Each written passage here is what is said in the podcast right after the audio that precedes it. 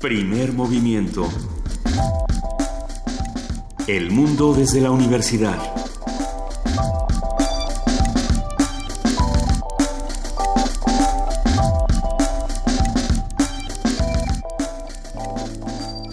Like a bird on the wire, like a drunk in some old midnight choir. I have tried in my way to be free.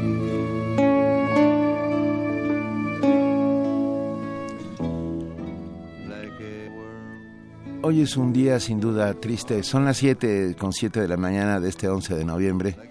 Estamos aquí en Radio NAM, arrancando primer momento, querida Luisa Iglesias. Queridísimo Benito Taibo, muy buenos días. Sí, somos muchos los que estamos llorando la, la pérdida o, la, o la huida, la dulce huida de Leonard Cohen, quien apenas había presentado su último disco, el You Want It Darker, que si recuerdan aquí en primer movimiento lo pasamos y, y estuvimos hablando de, del valor poético y del valor musical que tiene o que tenía este artista, que lo va a tener por siempre. Eso y- que, y del que valor y del valor social y ideológico y de resistencia que se encierra en cada una de las canciones de Cohen.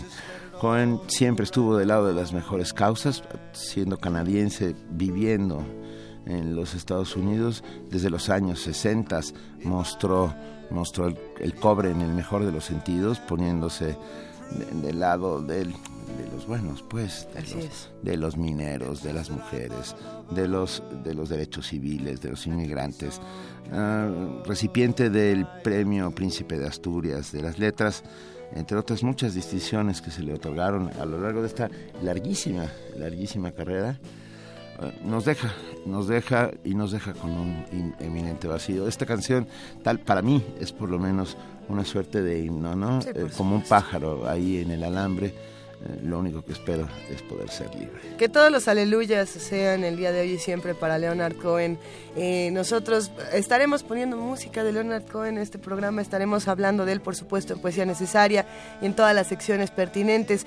Es curioso también cómo después de que Leonard Cohen sa- que saca su último disco y fallece de la misma manera que ocurrió con el Black Star de David Bowie, como si estuvieran anticipando algo. Es son estos fenómenos musicales que uno debe, debe estudiar, pero sobre todo que debe disfrutar y uno debe, como lo, como lo decimos siempre, inmortalizar a sus héroes, escuchándolos. Sí, vaya, vaya.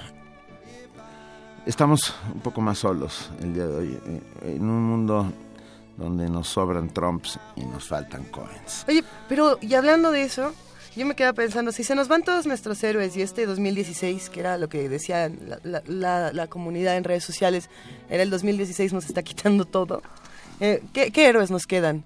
¿Y qué héroes estamos construyendo? ¿Qué estamos haciendo con los jóvenes, con los jóvenes músicos, con los jóvenes escritores, con los jóvenes periodistas?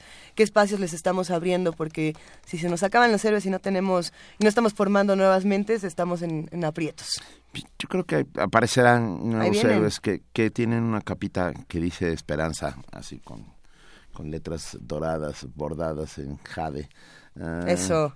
No, no hay que, no hay que preocuparse. Creo que Ocupémonos. exactamente. Ocupémonos esta Es- mañana, querido eso, Benito. Ocupémonos. Guillermo Padres entonces llega eh, al programa de Ciro Gómez Leiva, como todos escucharon en los distintos medios de comunicación, en, en los distintos portales digitales, y después de eso eh, él solito dice, dice que se entrega.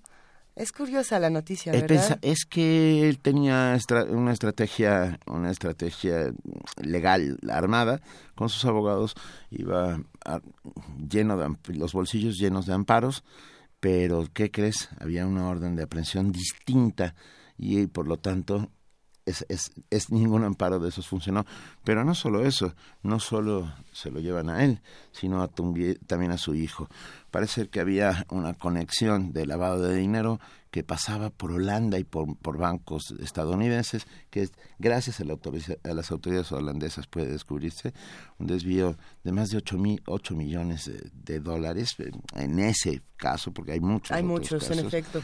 Y, y acaba siendo recluido en el rec- perdón se acaba siendo internado en el reclusorio oriente y su hijo enviado a un penal federal Ah, Guillermo Padres desvía no solo recursos, sino incluso el agua de una presa y deja a Aguachochi y a toda esa zona de, Sonora sin agua. Así es. Ah, es, hijo, es un tema grave. Esperemos que la justicia sea ciega y inteligente y que se aplique todo el rigor de la como tiene que ser, así como también esperamos que todos los que se encargan de difundir la información en los diferentes medios correspondientes no hablen de valentía, de coraje ni de heroísmo en personas que no, que no ni, por ninguna razón lo merecen. El día de hoy tenemos en este programa muchísima información. A ver, vamos a hablar de si la eligen la UNAM. Hablaremos con nuestra queridísima amiga Anel Pérez, ella es secretaria técnica de vinculación de la Coordinación de Difusión Cultural, que nos va a contar qué es esto de si la qué hacen la UNAM, qué vamos a hacer, cómo vamos a ir todos para allá. ¿Qué más? Eso. En cabina tendremos Cabaret Misterio. Andrés Carreño, cabaretero y fundador de Cabaret Misterio, compañía con la cual celebra 14 años. Actor, dramaturgo, director, productor y especialista en temas de equidad de género, diversidad sexual y nuevas masculinidades. Hace cabaret para adultos y es pionero y precursor del género teatro cabaret para niñas y niños. Si no me equivoco, tenía una extraterrestre, que era muy chistosa. Sí. Le preguntamos, estuvo aquí en ocasiones anteriores en primer movimiento. Así que será una buena conversación, así como esperamos que disfruten mucho la conversación que tendremos con nuestros amigos del antiguo Colegio de San Ildefonso. Hablaremos con Filippo Constantini, él es un artista que junto con Bárbara Piperno ofrecerá un recital. A ver, el tema es el diálogo entre Gukin y Dizzy y es este martes 15 de noviembre a las 18 horas. Vamos a ver de qué se trata y nos vamos a ir todos al antiguo Colegio de San Ildefonso como cada fin de semana y como cada semana. En nuestra nota del día, nuestra primera nota del día nacional, tendremos la ley de maternidad subrogada con Marta Juárez, integrante de la coalición por la salud de las mujeres. Vamos a hablar en nuestra segunda nota del día sobre la conferencia binacional, experiencias e intervención en el ámbito nacional e internacional con migrantes. Hablaremos con Leticia Cano, directora de la Escuela Nacional de Trabajo Social. Por supuesto, es viernes, ustedes lo saben, Guadalupe Ferrer, directora general de actividades cinematográficas de la UNAM, estará con nosotros para hablarnos del primer Festival Internacional de Cine Silente en Puebla. Me encanta. Vuelve el cine ¿Eh? Qué ¿Eh? Ya nos hacía falta que regresara el cine silente. La poesía necesaria ni me toca a mí ni le toca a Benito Taibo. Y si, es que nos toca a los dos, nos, nos, toca canalizar a Leonard Cohen el día de hoy entre, entre ambos. Y entre todos los que quieran sumarse a este ejercicio de poesía necesaria, ¿qué de Cohen? ¿Qué poesía de Cohen? ¿Qué poema quieren escuchar esta mañana? 55 36 43 39, arroba P Movimiento y diagonal Primer Movimiento UNAM. En la mesa del día hablaremos del Congreso de Bibliotecología con la doctora Elsa Ramírez Leiva, titular de la Dirección General de Bibliotecas de la UNAM. Y hablaremos también con el maestro, ay, les va, es que nos lo ponen así como José Luis Paredes, pero estamos hablando de Pacho Paredes, el director del Museo Universitario del Chopo, que nos va a contar qué está pasando en este espacio y de todas las exposiciones, de todos los... el Museo del Chopo ahora sí viene con todo, ¿eh? ha estado bastante bueno todo lo que trajo este año, así que no se pierdan la participación con Pacho. Nosotros los invitamos a que se queden con nosotros de 7 a 10 de la mañana, aquí en el 860 de AM, recuerden que hoy nos vamos temprano del 860 de AM, pero nos quedamos en el 96.1 de FM y en www.radiounam.unam.mx. Tenemos una nota para arrancar esta mañana. Vamos a hablar de jaguares. A ver, el jaguar. ¿Jaguar es el grupo? No, no, no. Okay. Bueno, pero también, o sea, es que esta criatura bellísima ha generado todo tipo de, inspiración en distintos músicos, artistas, creadores, y es un emblema de la cosmovisión maya. Hoy se encuentra en peligro de extinción. Desde hace 11 años estudia esta especie para evitar que desaparezca. Así que vamos a escuchar a nuestra compañera Cindy Pérez Ramírez con toda la nota.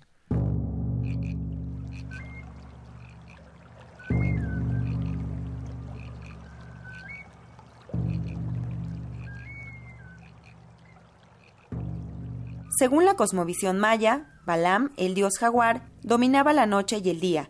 El dios sol se transformaba en este gran felino para viajar en la oscuridad por el mundo de los muertos. Luchaba contra Shilbaban, el inframundo, venciéndolo y saliendo una vez más a la claridad del día siguiente. Hoy, el emblema de la cultura prehispánica de piel moteada con una vista que remonta a las estrellas, el jaguar, se encuentra en peligro de extinción. De acuerdo con el doctor Gerardo Ceballos, investigador del Instituto de Ecología de la UNAM, Desde hace 11 años se estudia la especie con el objetivo de evitar su desaparición. Sabemos que las poblaciones del jaguar en México son de alrededor de 4.000 ejemplares. Entre el 2009 y 2011 hicimos el primer censo nacional del jaguar que fue el primer esfuerzo a nivel de cualquier país. Teníamos una idea de que probablemente habría mil, son cuatro mil. Hemos estado trabajando de manera muy estrecha con la Comisión Nacional de Áreas Naturales Protegidas y la Secretaría del Medio Ambiente y gracias a esto hemos podido mantener el esfuerzo de investigación que hemos hecho, que el jaguar se encuentra en peligro de extinción en México, pero que se encuentra en una situación mucho menos grave de la que esperábamos. El también presidente de la Alianza Nacional para la Conservación detalló en entrevista para Radio UNAM que en México este felino se puede encontrar desde Sonora hasta Chiapas por toda la vertiente del Pacífico y desde Tamaulipas hasta Tabasco y la península de Yucatán por la vertiente del Golfo, aunque lamentablemente ya ha perdido más del 50% de su hábitat natural. La cacería ilegal, todavía hay gente que caza jaguares por trofeo, y hay muchos jaguares que son muertos en México porque eh, matan ganado y al matar ganado los campesinos o los ganaderos pues acaban cazando al jaguar. Eh, y el tercer punto son enfermedades. Hemos trabajado recientemente con la Comisión de Áreas Naturales Protegidas, con la CONAP y con el gobierno federal para ver qué nuevas áreas protegidas tienen que establecerse en México. La situación es mucho más prometedora, mucho más sólida que hace algunos años. Ceballos González resaltó que gran parte de los logros que se han alcanzado en la lucha para la conservación han sido posibles gracias a la participación de las autoridades, la sociedad civil y la iniciativa privada. Para Radio UNAM, Cindy Pérez Ramírez. Primer movimiento. Clásicamente... Universitario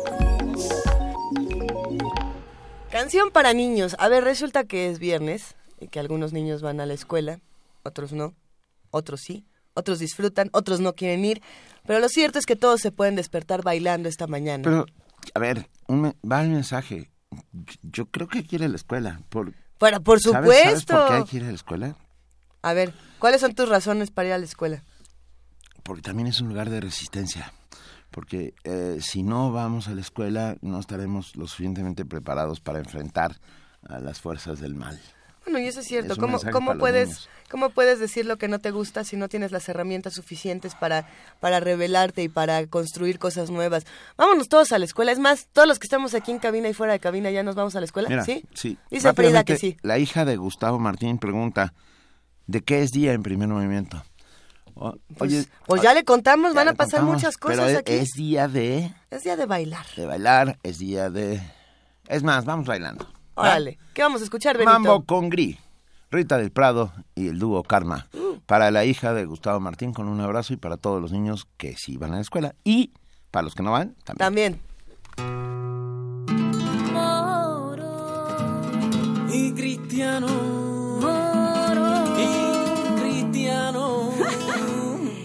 exquisito plato cubano con frijoles y arroz. ¿Con los dos? Sí, familia vecina. La receta lleva ambos. Y aquí ya se cocina. Mmm. El mambo.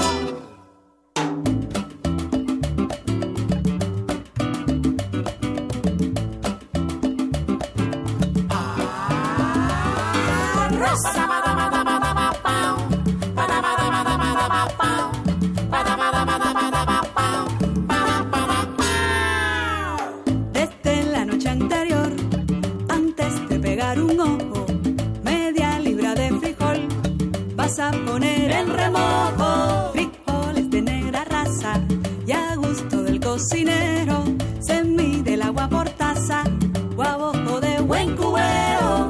Y si los frijoles son, y si los frijoles son, y si los frijoles son,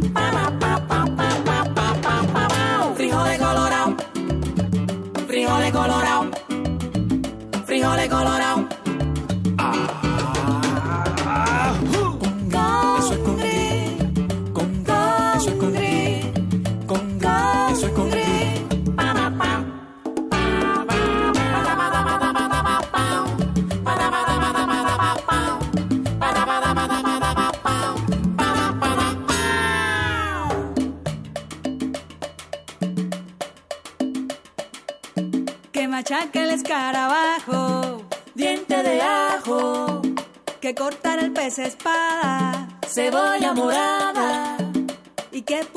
colibrí, un poco de ají, que especia trajo el corcel, orégano y laurel, que va a echar el pavo real, azúcar y sal, y que añadir el jilguero, aceite, vinagre, vino cocinero.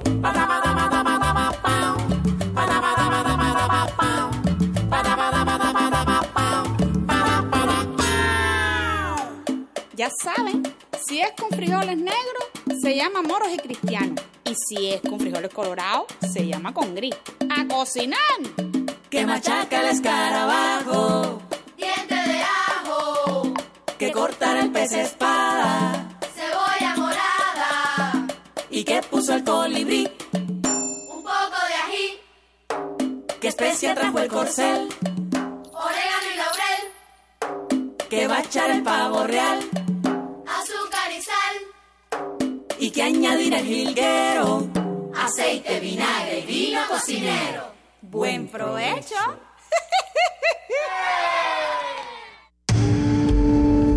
Primer movimiento. Clásicamente... Diverso. A las 7 de la mañana con 23 minutos ha llegado el momento de que hablemos con nuestra querida amiga Anel Pérez. Como ustedes saben, ella es secretaria técnica de vinculación de la Coordinación de Difusión Cultural. Queridísima Anel, ¿cómo estás? ¿Cómo estás, queridísima Luisa? Buenos días a ti, a Benito, a Juana Inés y por supuesto a todo tu auditorio. Estamos muy contentos de escucharte, Anel. Además, ya nos preguntaron en redes sociales que qué es eso de Silelig, cómo se come, dónde se hace, este, qué hacemos, cómo le entramos. Así que, por favor, arráncate, cuéntanoslo todo. Mira, te platico hoy, como sabemos y como ya estuvieron el, la semana pasada a Paola Morán y a Marina con ustedes, hoy comienza la Feria Internacional del Libro Infantil y Juvenil, la FILIG.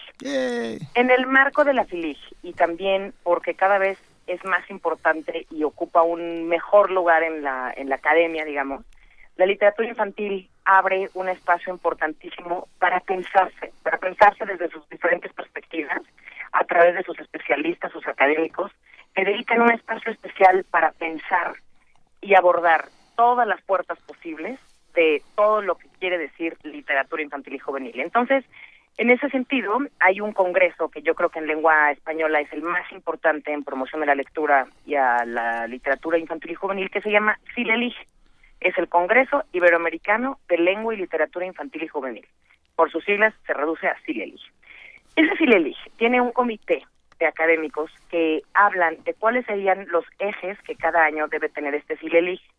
En este comité hay gente como Pedro Cerrillo, como Elisa Bonilla, como este, eh, Beatriz Elena Robledo, entre otros, y eligen y seleccionan los temas y los académicos que van a abordar en esta en este congreso. Este congreso es dura tres o cuatro días y es en el Centro Cultural del Bosque, lo organiza la Fundación SM. Y con ellos es que hemos podido lograr hacer un vínculo para hacer una adecuación, digamos, versión si le elijo UNAM. Y eso es lo que vamos a tener la próxima semana. Y por eso queremos invitar a todo tu auditorio. Son dos cosas. Por una parte va a estar Pedro Cerrillo en la UNAM, dos días, martes 22 y miércoles 23, con un taller que introduce el estudio de la literatura infantil y juvenil y con un, eh, un par de conferencias, una sobre los géneros y los circuitos literarios de la literatura infantil y juvenil, y su el amigo, el colegísima de Pedro Cerrillo, eh, Santiago Lluvero, va a hablar también sobre la importancia de las guías, quién guía la lectura como instrumento de la literatura infantil y juvenil. Eso va a ocurrir el 22 y 23, y esto lo hacemos con el Fondo de Cultura Económica porque Pedro viene también a presentar un libro que se llama El lector literario, y difer así diferenciarlo de los otros lectores que no son los literarios. Y el Silelig tiene lugar, este, bueno, empezó ayer con una conferencia maravillosa de nuestra querida amiga Ana Garralón, que habló sobre la censura en la literatura infantil. La censura moral, la censura política, la censura institucional, pero sobre todo la inconsciente, la que no tenemos la intención de hacer, pero que hacemos cada vez que seleccionamos un libro para jóvenes o para niños. Y continuamos eh, el próximo miércoles con una eh, conferencia que me parece que va a estar importantísima con María Teresa Andrueto, que viene de Argentina, y Teresa Colomer de España, para hablar sobre la lectura y la escritura como un acto transgresor en la educación. ¿Cómo pueden ser transgresores la lectura y la escritura? Y a eso le suceden después tres conferencias el mismo viernes 18 de noviembre. Una con Paula Bombay y Carla Varedes, argentinas las dos, para hablar de la divulgación científica. ¿Paula Bombay? Paula Bombara, perdóname. Ah, yo dije que tiene un nombre espectacular para ser eh, escritora para niños. Soy una mensa. No, no, perdón, es que no fue mala fe, me sorprendí. no, bueno, perdóname. Después una, una conferencia que me parece importantísima de escuchar con José Manuel de Amo, español, y este Silvia Castrillón, colombiana, que hablan sobre la, la democratización de la cultura a través de la literatura. O sea, la, siempre esta construcción de ciudadanía a través de la lectura y la escritura, ¿no? Venga. Y, por supuesto, una charla también para la oralidad, que, como saben, en el universo de letras siempre nos importa, ¿no? Entonces, bueno, ¿cuál es el papel de la oralidad en la conformación de los lectores? De eso van a hablar, ahí sí se llama así, Cucha del Águila, Perú, y Claudia Ledesma de Argentina. Venga. Entonces, bueno, son, son dos programas en, parecerían distintos, pero es lo mismo. Son dos espacios para pensar qué tiene que hacer la UNAM a propósito de pensar y abrir las puertas a la literatura infantil y juvenil, un tema que ya hemos hablado mucho, pero que me interesa mucho ahora este insistirlo, porque Pedro Cerrillo, desde la Universidad de Castilla-La Mancha en Cuenca, ha abierto todo un centro de estudios para pensar la literatura infantil y juvenil. Y María Teresa Colomer, española, lleva ya 10 años eh, celebrando una maestría justamente de estos temas en la Universidad de Barcelona. Entonces, pues, es interesante estudiar qué están viendo las otras universidades a propósito de la literatura infantil y juvenil y ver cómo la UNAM sí tendría que tener una acción y una apertura a la literatura infantil y juvenil. ¿Cómo la empieza a tener? Una, incluso hasta una especialización, ¿no, Anel? Quiero decir, quiero decir, dentro de, no sé, alguna de las áreas en las que se eh, transmite el conocimiento, tener una suerte de especialización en literatura infantil y juvenil. Eh, estamos viviendo un mundo en que estas dos literaturas, que es un, bueno, porque ah, yo no la englobaría en una sola, pero bueno, son dos distintas, ah, están transformando un montón de cosas y, merecen ser estudiadas muy a fondo, ¿no? Por supuesto, no nada más en su, en su generación y su producción, sino en su recepción, y en su transformación.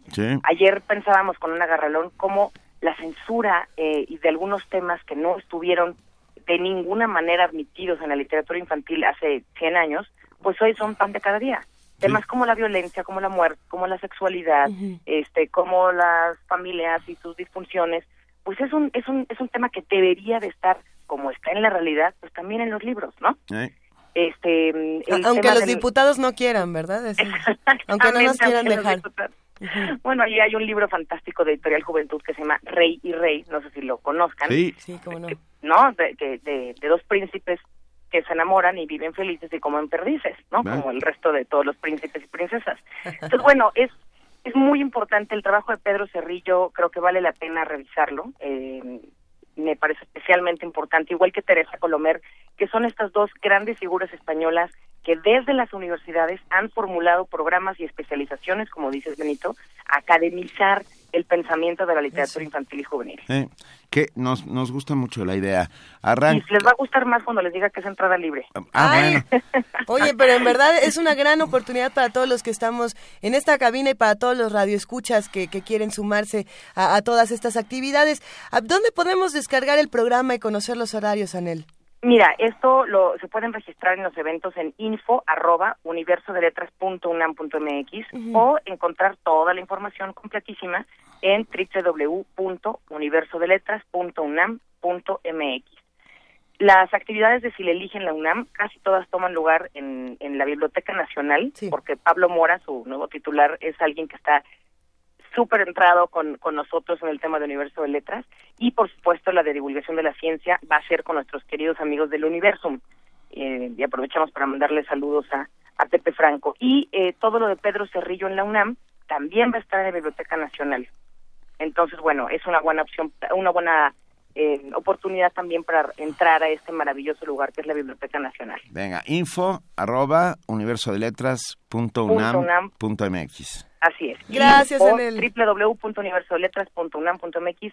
Todos los invitados son internacionales y vale muchísimo la pena y los invitamos. De verdad te lo agradecemos muchísimo. Qué buena invitación. Congreso, Un abrazo para Congre- tres. no, Congreso Iberoamericano de Lengua y Literatura Infantil y Juvenil, CILELIG en la UNAM en el marco de la Feria Internacional del Libro Infantil y Juvenil que arranca hoy, Hoy. y que va a estar muy chida.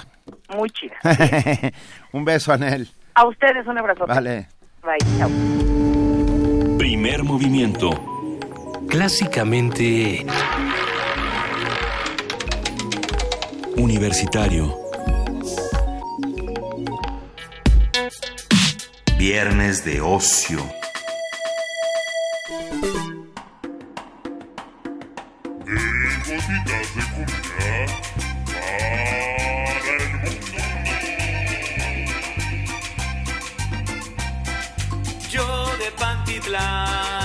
Yo de Tacubaya, tú de Indios Verdes, tú de Universidad. Me vengo por la rosa, me vengo por la azul y en Pino Suárez. Sexo sonidero, vagonero, vagonero. Sexo sonidero, vagonero, vagonero. Sexo sonidero, vagonero, vagonero. ¿Qué dijeron? ¿Que no íbamos a amanecer con sexo sonidero, vagonero, vagonero? Ahí les va. Sexo sonidero, vagonero, vagonero. Tenemos una invitada aquí en la cabina que siempre nos pone de buen humor. No es la primera vez que está con nosotros y teníamos muchísimas ganas de volvernos a encontrar, pero vámonos por partes. Grandes espectáculos, nuevos sketches, música, canciones y mucho humor es parte de la oferta de Cabaret Misterio que este año cumple 14 años de vida artística. Hay nada más. Para celebrarlo, Andrés Carreño y su compañía, incluyendo viejos colaboradores e invitados especiales, presentarán lo más emblemático de teatro cabaret para niños y para adultos. Cabaret Misterio se ha consolidado como una compañía pionera en este género teatral gracias al divertido e inteligente manejo que hacen sus espectáculos de temas socialmente complejos y que ya deberían dejar de ser tan complejos, pero gracias a las manifestaciones artísticas esto puede pasar. Pueden ser temas como equidad de género, diversidad sexual, derechos de los niños, la promoción al cuestionamiento eh, del mundo en el que estamos viviendo. Todo esto se vive desde Cabaret Misterio. Hoy conversaremos sobre el concepto de cabaret misterio, sus peculiaridades, propuestas y público con Andrés Carreño, cabaretero y fundador de Cabaret Misterio, actor, dramaturgo, director, productor, especialista en, en temas de equidad de género, diversidad sexual y nuevas masculinidades, pionero y precursor del género teatro cabaret para niñas y niños. Bienvenido, Andrés. ¿Qué tal? Buen día. ¿Qué tal la, la, la rola con la que entramos? arranca- Es- está es- buena. es to- total de buenos días, ¿verdad? Ya está, sí. Sí, sí, supuesto. Es para que se te quite el frío. Y. Y- y se la pasamos a dedicar a la Cámara de Diputados, el lugar que está, gracias a ellos, volvi- estamos volviendo todos al medievo, con mucho cariño para ellos Para y ellos. para Fray, Juan, Fray Tomás de Torquemada, Fray Juan Fray Tomás Yo, yo- ayer subí una foto con un Melescaso. O sea, ¿Me yo, ¿sabes Sí, qué? Yo, si es necesario también. Tuvimos Sí, esta, esta discusión numerosas veces en numerosos espacios y a ver, eh, sí, lo de la Cámara de Diputados es gravísimo y podemos partir de ahí para decir si nuestros representantes no nos están escuchando, ¿cómo nos vamos a hacer escuchar? Eh, una de, la- de las responsabilidades que nosotros tenemos es la parte eh, de las leyes y demás, pero la otra es acercarnos al arte y darnos cuenta de que todas estas discusiones tienen un lado lúdico y un lado brillante. ¿no? Y, y quizá por ahí podemos empezar a, a bajarle dos rayitas a nuestra a nuestra trompización que también tenemos aquí que no se hagan. Sí, totalmente. ¿A poco no, Andrés? Sí, yo, eh, bueno, pues el cabaret, como bien saben, siempre es a través del humor, que hay que seducir, que hay que ser contestatarios, eh, y solo el humor, pues también nos, nos hace personas empoderadas del cuerpo, del placer, que tiene que ver con la risa, cuando tenemos las noticias que tenemos ahora. Por eso ayer, pues, mi, mi, mi foto con el delfín, decir, bueno, si la respuesta, o sea, si lo que proponen es absurdo, pues la respuesta va igual de, de, de pues, de absurda y de, y de loca, de, pues sí, si no quieren que nos casemos con delfines, pues eso haremos, Ten, ¿no? ten cuidado con las familias normales del- de, marinas que tienen todo su comité este, Exacto. heteronormativo y están listas a censurar tu fotografía en el Face. Eh, sin duda, todos estos temas se tienen que tratar y Cabaret Misterio lo ha hecho desde hace muchos años. Y la pregunta ahí quizá es cómo ha cambiado la discusión. ¿O ¿Qué se discutía hace 14 años y qué se discute en el 2016? ¿Se discute lo mismo? Sí se discute lo mismo, creo que seguiremos discutiendo lo mismo, por supuesto desde distintas aristas y sí hemos, eh, hemos ido ganando, eh, al menos yo durante estos eh, 14 años, pues he ganado eh, consolidar el discurso y, y volverlo mucho más, yo creo que menos directo y que sí, tal, tal cual, más, más seductor. Estaba recordando, el primer montaje que hice de cabaret fue una pastorela de Jesús Rodríguez que se llamaba Fue Niña. ¿No? Justo que dice, no nació el niño Dios, nació la niña y todo lo que este provocaba esto. Y bueno, pues vemos la realidad de nuestro país y las cosas que dice Trump, etcétera, y sigue totalmente vigente desde otro lado, pero sigue vigente. Y luego, pues bueno, también me di a la tarea, justo cuando empecé a entrarle al mundo del cabaret, dije, también me encanta el mundo del teatro para niños. Dije, ¿qué será juntar esto? Y la verdad es que no lo sabía, pero empecé a hacerlo, porque creo que pues primero se hace y luego uno se define. Y empecé a hacerlo y hacerlo y hacerlo y seguí y me, me involucré cada vez más en los eh, proyectos que tienen que ver con la equidad de género, con qué es esto de la identidad sexual, eh, qué es esto de pensar en la niñez como ciudadanía y no solo como este, pues la semilla que es en el futuro algo hará y que ahora no hace nada. Y ahí fue cuando fue conjuntando todo con un humor que, pues como bien saben, eh, esta parte del cabaret tratamos de que sea totalmente constructivo, Cierto. alejado de la misoginia, de la homofobia, del clasismo, alejado de todo el discurso que ahora tiene Trump. Y que tenemos Ah, muchos también aquí. Andrés, habrá que aparentemente, Andrés, parecería que, el- que las palabras niños y cabaret están lejanas absolutamente. Ah, porque tenemos una, una idea preconcebida de lo que significa cabaret gracias a el cine de oro nacional. Entonces el cabaret es ese lugar tétrico donde hay humo, donde las malas mujeres enseñan las piernas, donde no, donde suceden cosas horribles, donde hay drogas, etcétera. Y, y no eh, lo que es y, y como nace. Eh, pienso en la Alemania de los años 20 y pienso en, incluso en los Estados Unidos en los años 20 y 30 y en París, por Dios, Sí. por supuesto, donde las mejores mentes de su generación crearon espectáculos que tenían que ver justo con la manera contestataria de ver el mundo, eh, el no resignarse, el no aceptar todo por cómo venía envuelto en ese paquete. Totalmente. O sea, de ahí luego uno, la verdad es que al inicio yo decía, ¿cómo voy a decir que hago cabaret para adultos y cabaret para niños?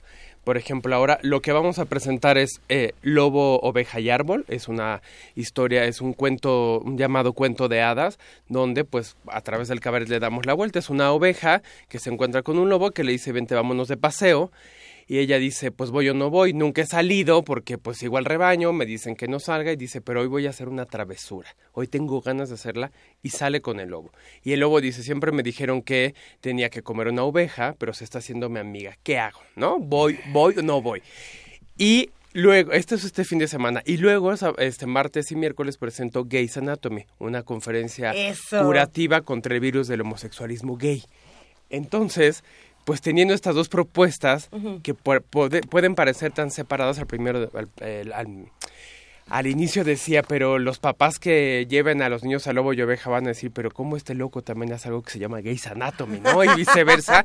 pero dije, pues va, porque también voy, voy a ser un público que, que, que abramos la mente, que las dos cosas no están nada separadas. La cuestión de la creación, eh, pues como bien decías, este cabaret que tiene que ver con la apertura de la mente, con el cuestionamiento de la realidad, con el saber de los derechos, con el saber que pues esta vida hay que cuestionarla siempre y tratar de, de, de, de mejorar como ciudadanía. Y, y en esta ocasión vas de oveja, ¿De lobo? lobo, Lobo, o oveja árbol. y árbol. Ahí, eh, ¿O ahí- vas de las tres? Ahí voy esta vez nada más de, de, de dramaturgo y de director. Ah, Sí. no, no, no, no intervienes en la... En, en esta no intervengo porque ya ven que ya con la edad uno va diciendo, ya, Ay, ya no controla- aguanto todo. contrólate. Controlo mi edad, ¿verdad? Pero no, está, está Guillermina Campuzano, César Ríos y Sinaí Segovia. Esta solo la escribí y, y, la, y la dirijo. Y en Gays Anatomy sí voy de, de, de, de un doctor y bueno, ahí hay miles de sketches. Está Beto y Enrique, está Batman y Robin, están dos rancheros y pues estos doctores que quieren curar la, la, la homosexualidad que a veces me preguntan, este, ¿quisieras que tus obras siguieran existiendo? Y yo digo, la verdad es que quisiera que no. O sea, quisiera que en el futuro no tuviéramos que estar hablando de eh, eh, este, terapias eh, para convertir a la gente, ¿no? Eh, para revertir su sexualidad. No quisiera estar hablando de que la toma de decisiones en las niñas y los niños es importante, sino que, que, ya estuviera de facto, pero pues parece que no va a ser así y que habrá cabaret para rato. Y pensando en cómo se hace el teatro para niños y en cómo los niños son mucho más inteligentes que el 90% de, de los adultos. Bueno, no sé. Bueno, que todos los diputados, Pero es que los niños son brillantes y, y, muchas veces esta inteligencia no es vista por quienes hacen teatro para niños, ¿no? Y no, no lo digo por el caso de, de Cabaret Misterio, porque los fanáticos de Ñeñe Zombie este, crecen y crecen. Y, y del vampiro vegetariano. Les encanta. De hecho, si no me equivoco, Tania Mafalda nos escribió para decir que son fanáticos. A ver, Ahí te va, Andrés. Tania dice, amamos Cabaret Misterio, nos encanta reírnos y aprender. Ñeñe, zombies y los vampiros vegetarianos son geniales. Pero muchas veces, y sobre todo los papás, yo he hablado con muchos papás preguntando, ¿qué obras para niños? recomiendan? ¿Qué les gusta? Si no nos gusta llevar a nuestros hijos al teatro porque las obras no tienen mensaje o porque ni siquiera es que no tengan mensaje, sino que son muy, entre comillas, fresas, con el respeto de todas las fresas este, que, nos escuchan. Eh, Sí, eh, como esta parte edulcorada o sacarinizada en el teatro infantil, que aquí se rompe. ¿Y cómo es que lo rompes? ¿Y qué pasa cuando lo haces? ¿Qué respuesta tienen los niños? Pues mire, eh, afortunadamente se, se divierten y se, y se, y se dejan eh, seducir, sobre todo cuando presenté una vez Ñeñe Zombies, ¿no? Pues me entrevistaban y yo, bueno, pues hablo del constructo genérico a través de los juguetes y los colores, ¿no? Y todo el discurso de adulto. Y un día me senté a entrevistar un niño en la fila y yo, sí, sí. Salgo y el niño lo primero que me pregunta es, ¿hiciste esta obra porque de niño no te dejaban jugar con muñecas, ¿no? Y yo así, ¡zas! ¿no? Y claro que le dije, sí. Pero, ¿cómo? O sea, él quita todo, todo, todo, el discurso que cubre y ve lo que verdaderamente estaba dentro de la obra. Eso es lo que me encanta trabajar para, para niñas y para niños. Porque en, el cabaret de adultos, si hay alcohol, pues uno puede decir, no, bueno, pues estaba alcoholizada la persona, no sabía lo que decía. Y con las niñas y los niños no hay forma de escapar, ¿no? O sea, contestan lo, lo, lo, lo, lo que ven afortunadamente. Una vez estábamos también en el misterio del helado derretido, que habla de que todo termina, y un día un niño gritó, ¿y los números? Entonces nos agarró de bajada y dijimos, ¡ah, no! Tiene razón. ¿Cómo le decimos? Pero es que eso es lo que es el cabaret. El discurso con, con el, con el público. Que las niñas y los niños digan, puedo hablar, puedo pensar, puedo hablar fuerte, puedo opinar. Porque ven que también desde ahí la ciudadanía se pierde. Entra, cállate, aplaude y di que te gustó. ¿No? O sea, también desde el teatro nos educan a obedecer. O copia la cédula que está en la obra, ¿no? No veas la obra, solo copia la cédula. Sí, sí, sí, tal cual. Pues eh, yo creo que eso, la, unión de, poder hacer teatro para adultos y para niños también hace que piensen los adultos que llevan a ver a, los niños eh, al, teatro, ¿no? Eh, cuando uno dice, pues no es la hora en la que me voy a dormir, ¿no? En lo que mis criaturas ven este espectáculo, sino también hay un discurso hecho para los padres, madres o para la gente adulta que cuida, que cuida de los niños. ¿Qué es más difícil como dramaturgo? ¿Hacer teatro para adultos o teatro para niños? Para niños, porque requiere de una claridad total en el mensaje y de una eh, sinceridad. Otra vez, ¿no? Pues puedo hablar para adultos de, no sé, de cosas rimbombantes y darle vueltas y de, ponerme ahí con, con, miles de conceptos. Pero a la hora de los niños es, no, vas a, tienes que decirlo claramente o te dicen, ay, me está choreando, ¿no? Ya. Entonces, bueno, pongo mi cara de que, ah, qué padre está, pero ves las caras de, no, no me está hablando directamente a lo que, a lo que quiero escuchar. Eh, siempre he pensado que cuando hablamos de, cabaret hay un alto grado de improvisación eh, y, y, esto sí es más como en las obras de, de, los adultos, ¿no? Cuando tienes que tener una respuesta inmediata para los temas políticos que están ocurriendo en tu país, ¿no? Y lo que pasa semana a semana en este país es vertiginoso y es espeluznante, y sobre todo hablando de estos temas de equidad de género, de diversidad sexual, eh, de las leyes. Podríamos hablar, como, como decíamos al principio de esta participación, de lo que pasó con, la, con el matrimonio igualitario y la Cámara de Diputados, pero también podríamos hablar de las mujeres que son golpeadas y que en el MP les dicen, ay, pero no era para tanto, ¿cómo cree? Y podemos hablar de las campañas falladas. Y hay tantas cosas. No era para tanto, o a lo mejor se lo merecía. y es mucho más grave. ¿Por qué salió vestida así? Sí, o limpies antes de venir, ¿vieron esa no? Es un, es un piropo, ¿cómo no lo aceptan? O sea, ya a las mujeres no les gusta que les digan piropo. Todas estas frases y todos estos lugares eh, que pueden llegar a ser muy aterradores, tienen que dar una vuelta para volverse divertidos. Y es difícil porque cuando hablamos, por ejemplo, en nuestro país eh, de feminicidio, de mujeres desaparecidas, cuando hablamos de asesinatos a la comunidad LGBT, la gente se queda helada.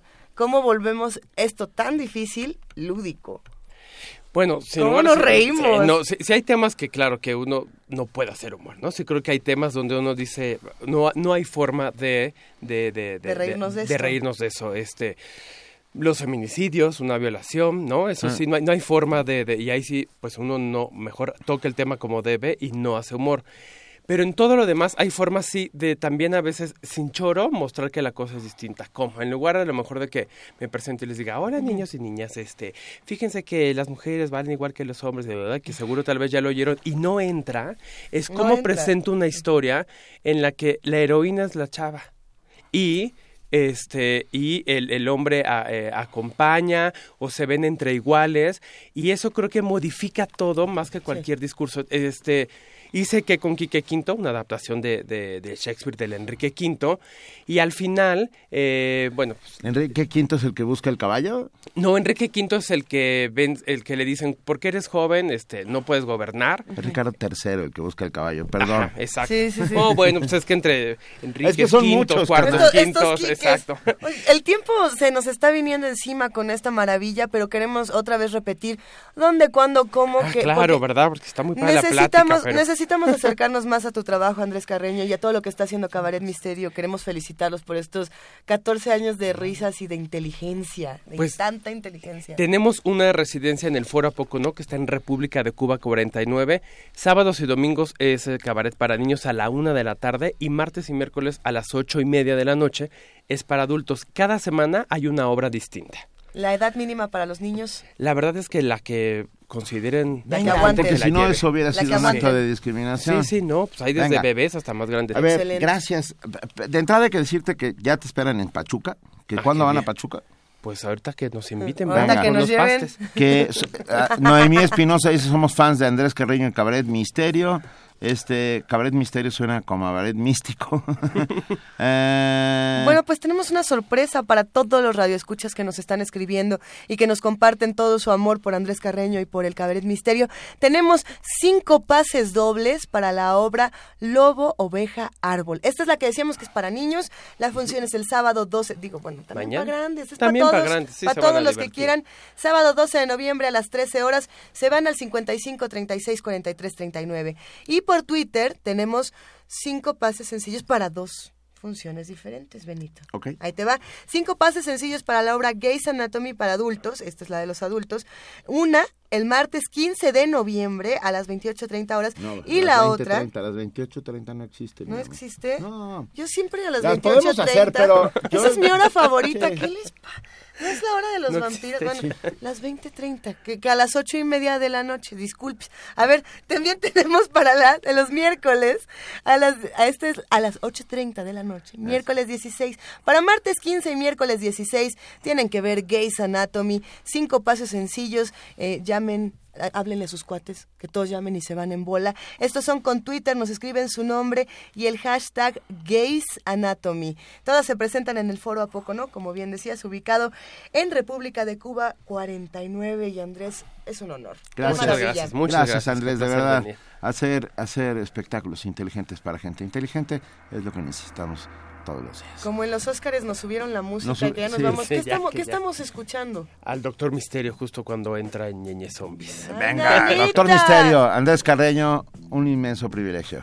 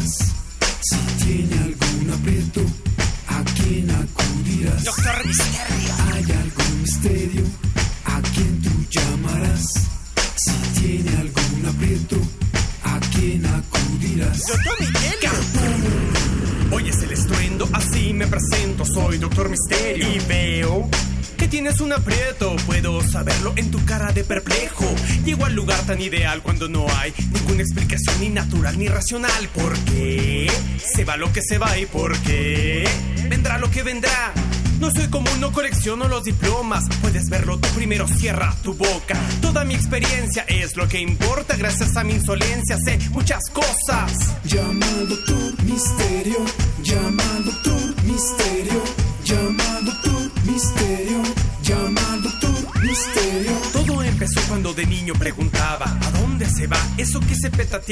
Eso de sufrir cuando alguien ya no estaba O eso de vivir, reír a carcajadas. ¿A extingue? ¿Cuántas chupadas un helado lo derrite?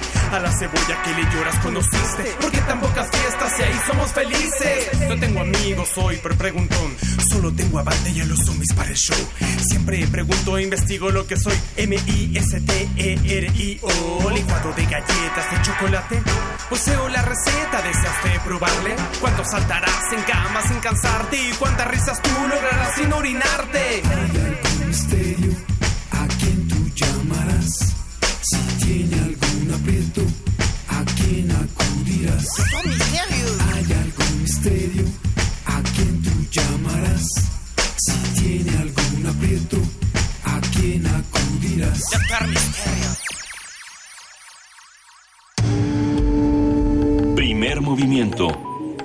Clásicamente diverso. Son las 7 de la mañana con 52 minutos y nos da muchísimo gusto poderles contar que ya se encuentra en la línea la doctora Rosa Beltrán. Como ustedes saben, ella es la directora de la Dirección de Literatura de la UNAM y siempre nos traes buenas noticias. Querida Rosa, ¿cómo estás? ¿Cómo estás, Luisa? ¿Cómo están, Benito? Bien, querida, estamos muy contentos de tenerte aquí con nosotros el día de hoy. Ay, qué alegría. Yo estoy muy contenta de eso también. Además, muchas felicidades por el programa. ¿Eh? ¿Te ha gustado? Mucho. somos ayer- somos ayer- sus este, fans from hell. Sí. Ah, bueno, pues ya somos fans mutuos. Otra buenísima noticia es que le hayan dado el premio Carlos Fuentes a Lizalde, sí. uno de nuestros grandísimos poetas. Siempre se dice de Eduardo Lizalde que es el más grande poeta vivo, el mayor poeta vivo. Yo digo que es el más vivo de nuestros poetas mayores. Es Además, el tigre. El tigre, desde que escribió aquel libro, ¿verdad? Sí. Bien ganado el mote Sí.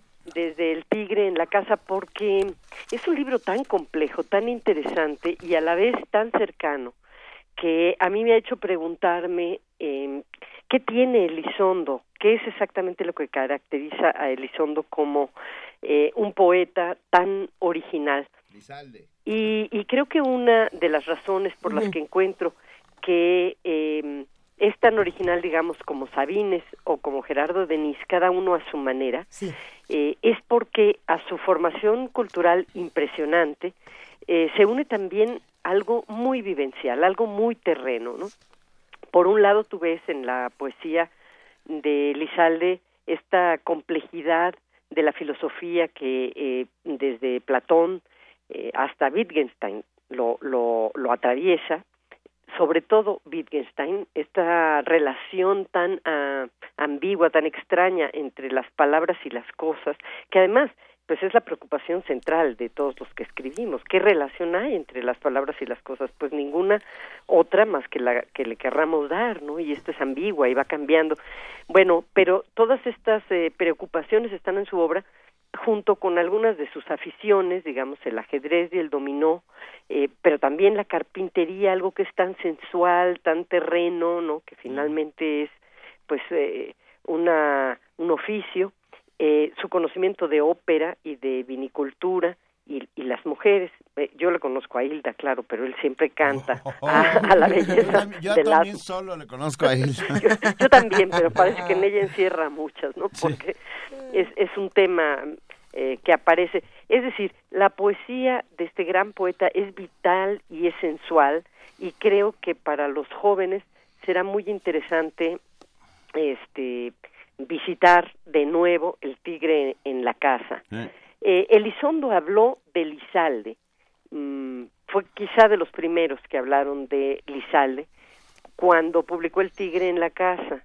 eh, y dijo que una de las características que más le llamaban la atención era que todo en ese poema estaba investido de una violencia y de un sentimiento nihilista y que sin embargo todo eso se expresaba a través de imágenes de una atroz belleza y de una enorme originalidad. Y Octavio Paz también dijo que siempre era un milagro la aparición de un poeta cuando por primera vez publica este libro Lizalde. Él, Eduardo, ya había publicado antes Cada cosa es Babel, donde ya se, se veía también esta obsesión de la relación entre las palabras y las cosas a la que me refería antes, pero es hasta el tigre en la casa cuando realmente encontramos al poeta que va a seguir eh, escribiendo sobre ese gran tema, como cuando una experiencia enorme en la primera juventud nos marca y de ahí en adelante estamos obsesionados con querer desentrañarla. La obra posterior al tigre en la casa tiene mucho de esta primera, de este primer gran poemario de él, ¿no? Mm. ¿Qué, ¿Qué es el tigre? Pues es que el tigre es, es muchas cosas, pero sobre todo es ese misterio que nos habita, es esa amenaza que acecha, que está allí, y es la muerte, básicamente. La muerte eh, desgarradora, no, no la que ocurre en un instante y termina con todo, no, la inevitable, aunque también, sino esa continua, permanente muerte de las cosas, de las experiencias, de los días, eso que no nos podemos quitar. Ese es el leitmotiv, ¿no? Esa posibilidad que es la más radical de nuestra existencia, que, que nos acecha y que no nos podemos quitar. Hay una línea que dice que la muerte es un enorme gato encerrado en todo esto, ¿no? Ay, ay. Me quedé, perdón, Rosa, me quedé pensando en la voz de Lizalde y no estoy hablando de la voz poética, sino ah, de su voz, de su voz de verdad. Ay, pues. qué voz, qué voz. Fíjense que en la academia es impresionante porque cada vez que toma la palabra eh, eh, retumba en sus centros la tierra. Los mariachis callaron.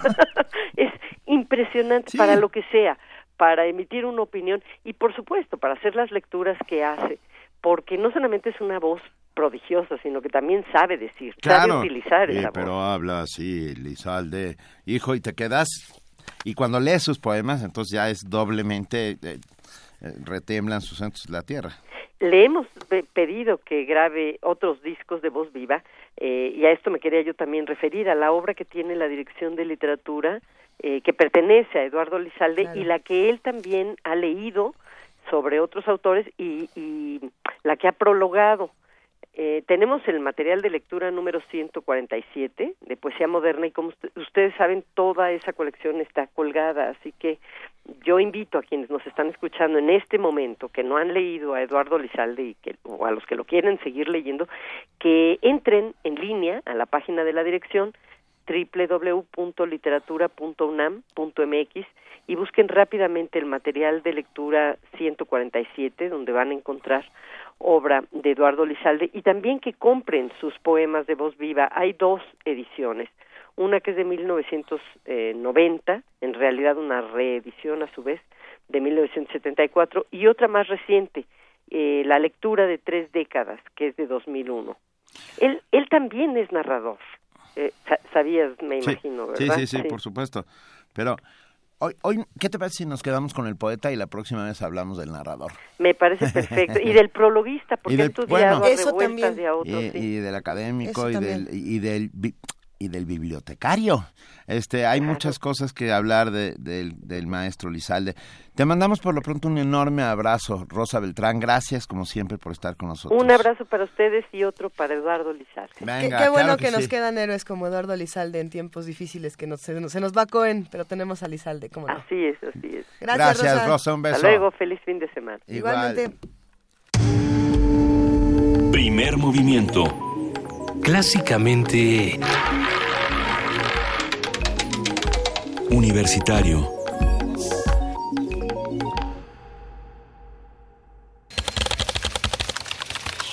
informativo. La UNAM. Rafael Álvarez, académico de la Facultad de Medicina del UNAM, aseguró que la ignorancia es la primer causa de obesidad en México debido a que la población trivializa la enfermedad. Creo que la primera razón por la que hay tanta obesidad es la profunda ignorancia que tiene toda la población mexicana respecto a qué es la obesidad y que muchas personas consideran que tener un exceso de peso es algo que no tiene importancia. La segunda, no hay una suficiente educación en salud para la población mexicana desde los niños hasta los adultos. No se ha establecido un programa que sea coherente, útil para los pacientes que tienen exceso de peso. En entrevista con Radio UNAM, la doctora Concepción Company, investigadora del Instituto de Investigaciones Filológicas del UNAM, habló sobre su incorporación a el Colegio de México. Sabemos que es una institución eh, de élite y que no es fácil eh, llegar, entonces es un doble compromiso por el reconocimiento que el Colegio Nacional me hace y también es un regalo más de los muchos regalos generosos que me ha hecho este país. Llegué muy joven, a los 19 años, nada que ver ni con el exilio ni con una emigración normal. Por necesidad llegué por gusto un verano y apareció un mexicano en mi vida, o yo me le aparecí al mexicano, y aquí sigo. Entonces, es uno más de los muchos regalos.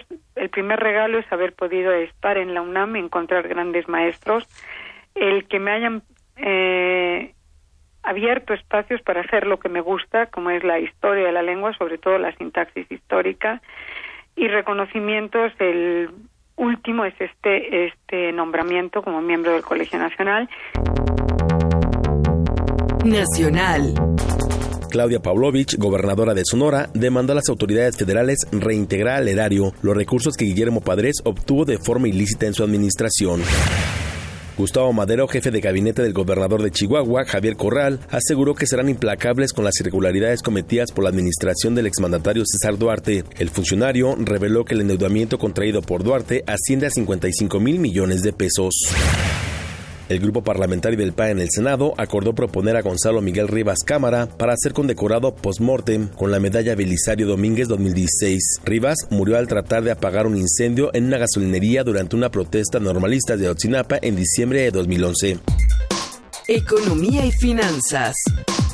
La Cámara de Diputados aprobó en su totalidad el presupuesto de egresos de la Federación, que contempla un ejercicio fiscal para el 2017 de 4 billones 888 mil 892 millones de pesos. También formuló la declaratoria de zonas prioritarias de alta marginación en cumplimiento a lo dispuesto en la Ley General de Desarrollo Social. Es Alfredo del Mazo, presidente de la Comisión de Presupuesto y Cuenta Pública. A partir de la Ley de Ingresos se obtuvieron 51 mil 700 millones de pesos adicionales que la Cámara contó precisamente a partir de la Ley de Ingresos para poder distribuir de una manera adecuada, así como la reasignación en total de 67.707 millones de pesos.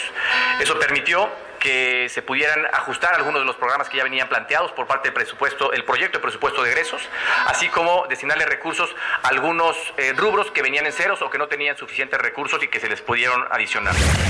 Claudia Ruiz Maciú, secretaria de Relaciones Exteriores, aseguró que México está abierto a modernizar el Tratado de Libre Comercio de América del Norte, pero no a renegociarlo. La protección y el empoderamiento de nuestros paisanos en Estados Unidos, que son un motor de crecimiento económico, pero también de crecimiento y enriquecimiento cultural y social en Estados Unidos, continuarán como una prioridad para el gobierno de la República. La dignidad y los derechos de los mexicanos dentro y fuera del país nunca van a ser negociables. Ante la incertidumbre sobre las políticas que implementará el presidente electo de Estados Unidos, Donald Trump, en México los inversionistas iniciaron una ola vendedora que provocó que la Bolsa Mexicana de Valores cayera 4.57%, su mayor descalabro en los últimos cinco años. Internacional.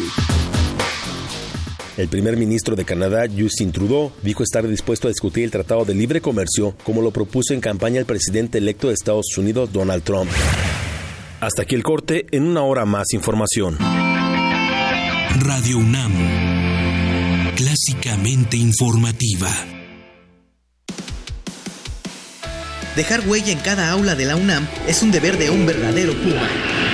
Deja tu huella y apoya Fundación UNAM a de cara a miles de universitarios. Súmate 5340-0904 o en www.funam.mx. Contigo hacemos posible lo imposible. Cuando piensas en China, piensas en... Chop Suey. Dragones. Pekín. Galletas de la suerte. Arte. Moda. Tecnología. Modernidad. China no es como la pintan obras maestras del Museo Nacional de Arte de China. Descúbrelas en San Ildefonso. ¿Sabes que cada plantón de López Obrador significa pérdida de empleos? Y a él ni le preocupa. Soy Enrique Ochoa, presidente nacional del PRI, y reto a López Obrador a debatir sobre el empleo. Porque alguien que afecta tu trabajo, tu tiempo y tus ingresos no puede ser una esperanza. En el PRI nos comprometemos a crear empleos. López Obrador acaba con ellos. Andrés Manuel, entra a retopri.com y atrévete a debatir. Este es el reto PRI. Éntrale, es por México. Abrir puertas. Perder el miedo. Abrazar lo nuevo. Aprender. Especializarte. Basta que quieras dar el paso. Atrévete con los cursos y diplomados que la UNAM tiene para ti. Ingresa a docencia.tic.unam.mx y lánzate una nueva aventura que cambiará tu vida. Vive plenamente tu vida digital. Dirección General de Cómputo y de Tecnologías de Información y Comunicación, UNAM.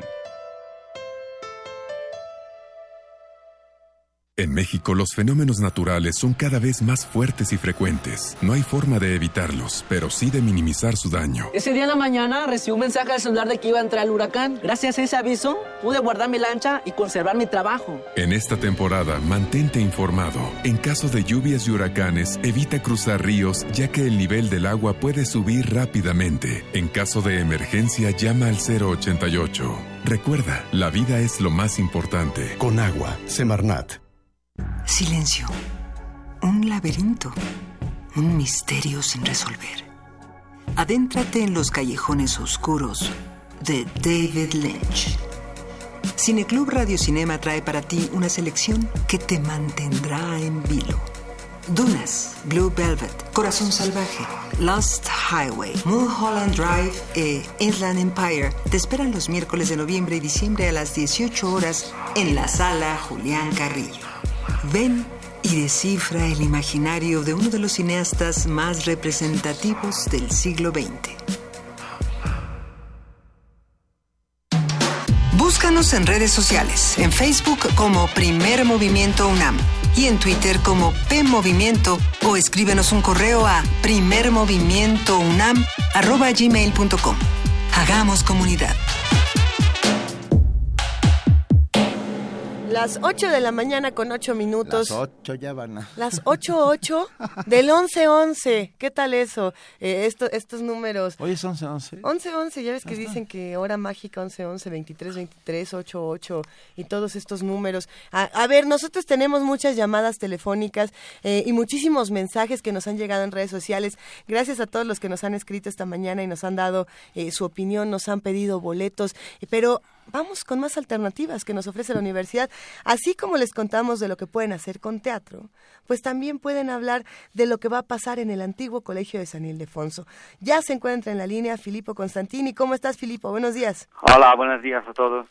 Un gusto escucharte. Eh, sabemos que tienes planes futuros en el antiguo colegio de San Ildefonso y queremos escucharlos todos. Cuéntanos, por favor. Sí, vamos a, a tocar este seminario y concierto el martes y es un concierto de seminario de música antigua china con enlaces sobre la filosofía. Vamos a hacer un diálogo entre música y filosofía antigua china. Un a través, sí, Un diálogo entre un Gukin y un Disi.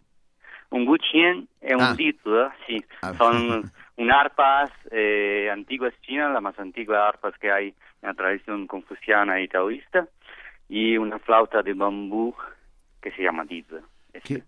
Y vamos a hacer, hablando de conceptos, y vamos también explicando cuentos y anécdotas, y este diálogo entre esos dos instru- instrumentos musicales con piezas muy antiguas del siglo XV, XVI, XVII. Qué maravilla. Pero, eh, ¿Eres italiano, Filippo? Sí, soy italiano. Y Bárbara Piperno también. Sí. ¿Y, y, ento- ¿Y de dónde salieron los chinos? no sé dónde. No. Yo soy, como soy doctor en eh, filosofía antigua china y estoy aquí en México como investigador visitante del Colegio de México y así soy músico también, entonces sí, el enlace sobre filosofía china y música china es este. Oye, Bárbara, Sí. Oye, cuéntanos, por favor, eh, entonces, partiendo de todos los conocimientos que ustedes tienen y de toda esta mezcla cultural, ¿qué es lo que van a ver los que nos están escuchando? Eh, tratemos de hacer como un recorrido imaginario por todo, por todo lo que vamos a vivir próximamente.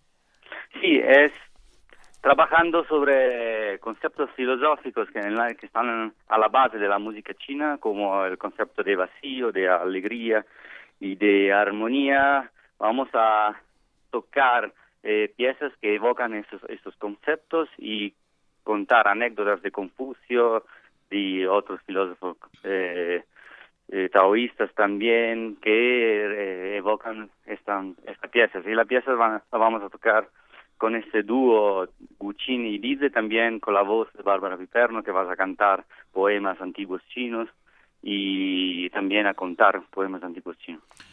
Nos gusta mucho. Y todo esto sucederá el martes 15 de noviembre a las 6 de la tarde en el antiguo colegio de San Ildefonso. Sí, perfecto, sí. Ah, la entrada... ah, Es libre. ah, mira, Excelente la entrada es libre, eso nos, ah, nos, nos gusta doblemente, están todos, invi- todos invitados. Filippo Claro. Constantini, Bárbara Viperno, of, el recital Diálogo, es que no lo voy a poder decir, Gucci, Gucci y Dizzy. Sí, sí, perfecto. Gucci Sí, y Dizzy. Sí, Dize. Sí. Perfecto. Gucci perfecto. y bien. Difícil de pronunciar, pero eh, la maravilla será estar ahí presentes con ustedes e integrarnos a, a toda esta cultura bellísima. Y me gustaría preguntarte en ese sentido, Filipo, para, para irnos despidiendo. Los que no podamos estar con ustedes el martes, ¿cómo le hacemos para seguir su trabajo, ya sea en redes sociales o en alguna página de internet que nos recomiendes? Nosotros ya compartimos la invitación eh, del antiguo colegio de San Ildefonso, pero bueno, queremos conocer todo lo que están haciendo. Claro, ya en la página Facebook mía de Filippo Costantini y Bárbara Piperno hay muchos enlaces y también hay el canal YouTube de Bárbara Piperno. Venga, y nos piden que repitamos los horarios. Es el martes 15 de noviembre a las 6 de la tarde en el, en el maravilloso colegio de San Ildefonso. Qué, qué gran lugar, ¿no? Sí, es un lugar pe- espectacular, por eso, eh, sí, es espectacular, verdaderamente espectacular. Venga, pues mucho éxito. Ya, nos, ya el cartel ya está puesto en nuestras redes sociales para que todo el mundo se acerque a este, a este evento que será de entrada libre. Y te agradecemos mucho haber estado esta mañana con nosotros, Filipo. Muchas gracias a ustedes. Un día hablemos de, de filosofía china, ¿no? Sí, sí, cuando quieren. ¿Va? Cuando quieran. Va, ok. Gracias. Gracias, muchas gracias. Hasta luego, hasta luego, gracias. Primer movimiento. Clásicamente... Universitario. Nota Nacional. Esta nota que ha pasado quizá no, con, no con tanto tratamiento en diferentes medios de comunicación y en redes sociales, eh, no puede perderse de vista. La maternidad subrogada implica utilizar medios de reproducción asistida con una fecundación extracorpórea, es decir, fuera del cuerpo de la madre, aunque se requiere de la intervención de otra mujer llamada portadora para llevar a un buen término el embarazo. Aunque esto implica un gran logro en el territorio de la medicina, para la disciplina jurídica representa un reto y un debate que requiere diversas regulaciones, como la protección del menor que será concebido. Por supuesto, también se busca procurar el bienestar de la madre portadora. Sin embargo, se ha desatado un conjunto de controversias, ya que se critica el hecho de que la madre deba renunciar a todos los derechos sobre el bebé para cederlos a la pareja que la contrató, pues naturalmente ella, al aportar el material genético, es la madre biológica. Por tanto, nadie podría obligarla a renunciar a los derechos de la maternidad. Es un tema complejo. Muy. Desde muchos eh, lugares distintos hay dilemas tanto bioéticos como, como políticos, como sociales, algunos hasta morales, y es un tema que te tratar. Y sin duda legales, haremos un Eso. análisis a los cambios a la ley, sus implicaciones y problemáticas con Marta Juárez, integrante de la Coalición por la Salud de las Mujeres. Marta, bienvenida, muchas gracias por estar en primer movimiento. Muchas gracias, buenos días. Muy buenos días, Marta. A ver, mm, ¿qué es lo que está diciendo esta ley y por qué debe de importarnos tanto en tiempos como estos? Bueno, lo que está diciendo esta propuesta de ley Exacto. es eh, generar la figura en la Ley General de Salud de la maternidad subrogada, de la maternidad este, asisti- eh, como de una mujer que no es la que va a ser la madre del hijo por nacer, sino que presta su cuerpo a otra para poder gestar un hijo. Entonces, digamos, la, la, el nudo central de la iniciativa es la gestación subrogada, la maternidad subrogada. Sin embargo, pues este tema, como ya lo explican en, en la introducción, es un tema de varias aristas y que no puede solamente presentarse solito, la maternidad subrogada en la Ley General de Salud, sino que tiene que estar, o digamos, no puedes hablar de maternidad subrogada sin hablar de la reproducción asistida. ¿No? Es, es como una condición previa la reproducción asistida, las técnicas de reproducción asistida, para poder pensar en la posibilidad de que una persona, una mujer, pueda prestar su útero para este, gestar el hijo de otra persona, de otra mujer u hombre, ¿no?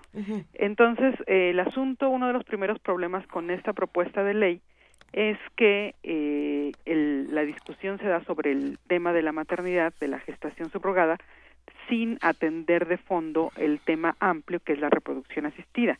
Y esta iniciativa, como otras que hemos eh, trabajado desde, digo trabajado desde las organizaciones de la sociedad civil, con ya por lo menos tres legislaturas previas, ¿no? tanto en la Cámara de Diputados como en la Cámara de Senadores, presenta varios problemas, varios problemas muy importantes que a final de cuentas acaban en términos prácticos impidiendo el objeto de la reproducción asistida, que es garantizar que las personas, que las mujeres, que las parejas con problemas de fertilidad o no puedan este acceder al derecho a la salud y al derecho a la reproducción que garantiza nuestra Constitución. Digamos, son como dos grandes cosas.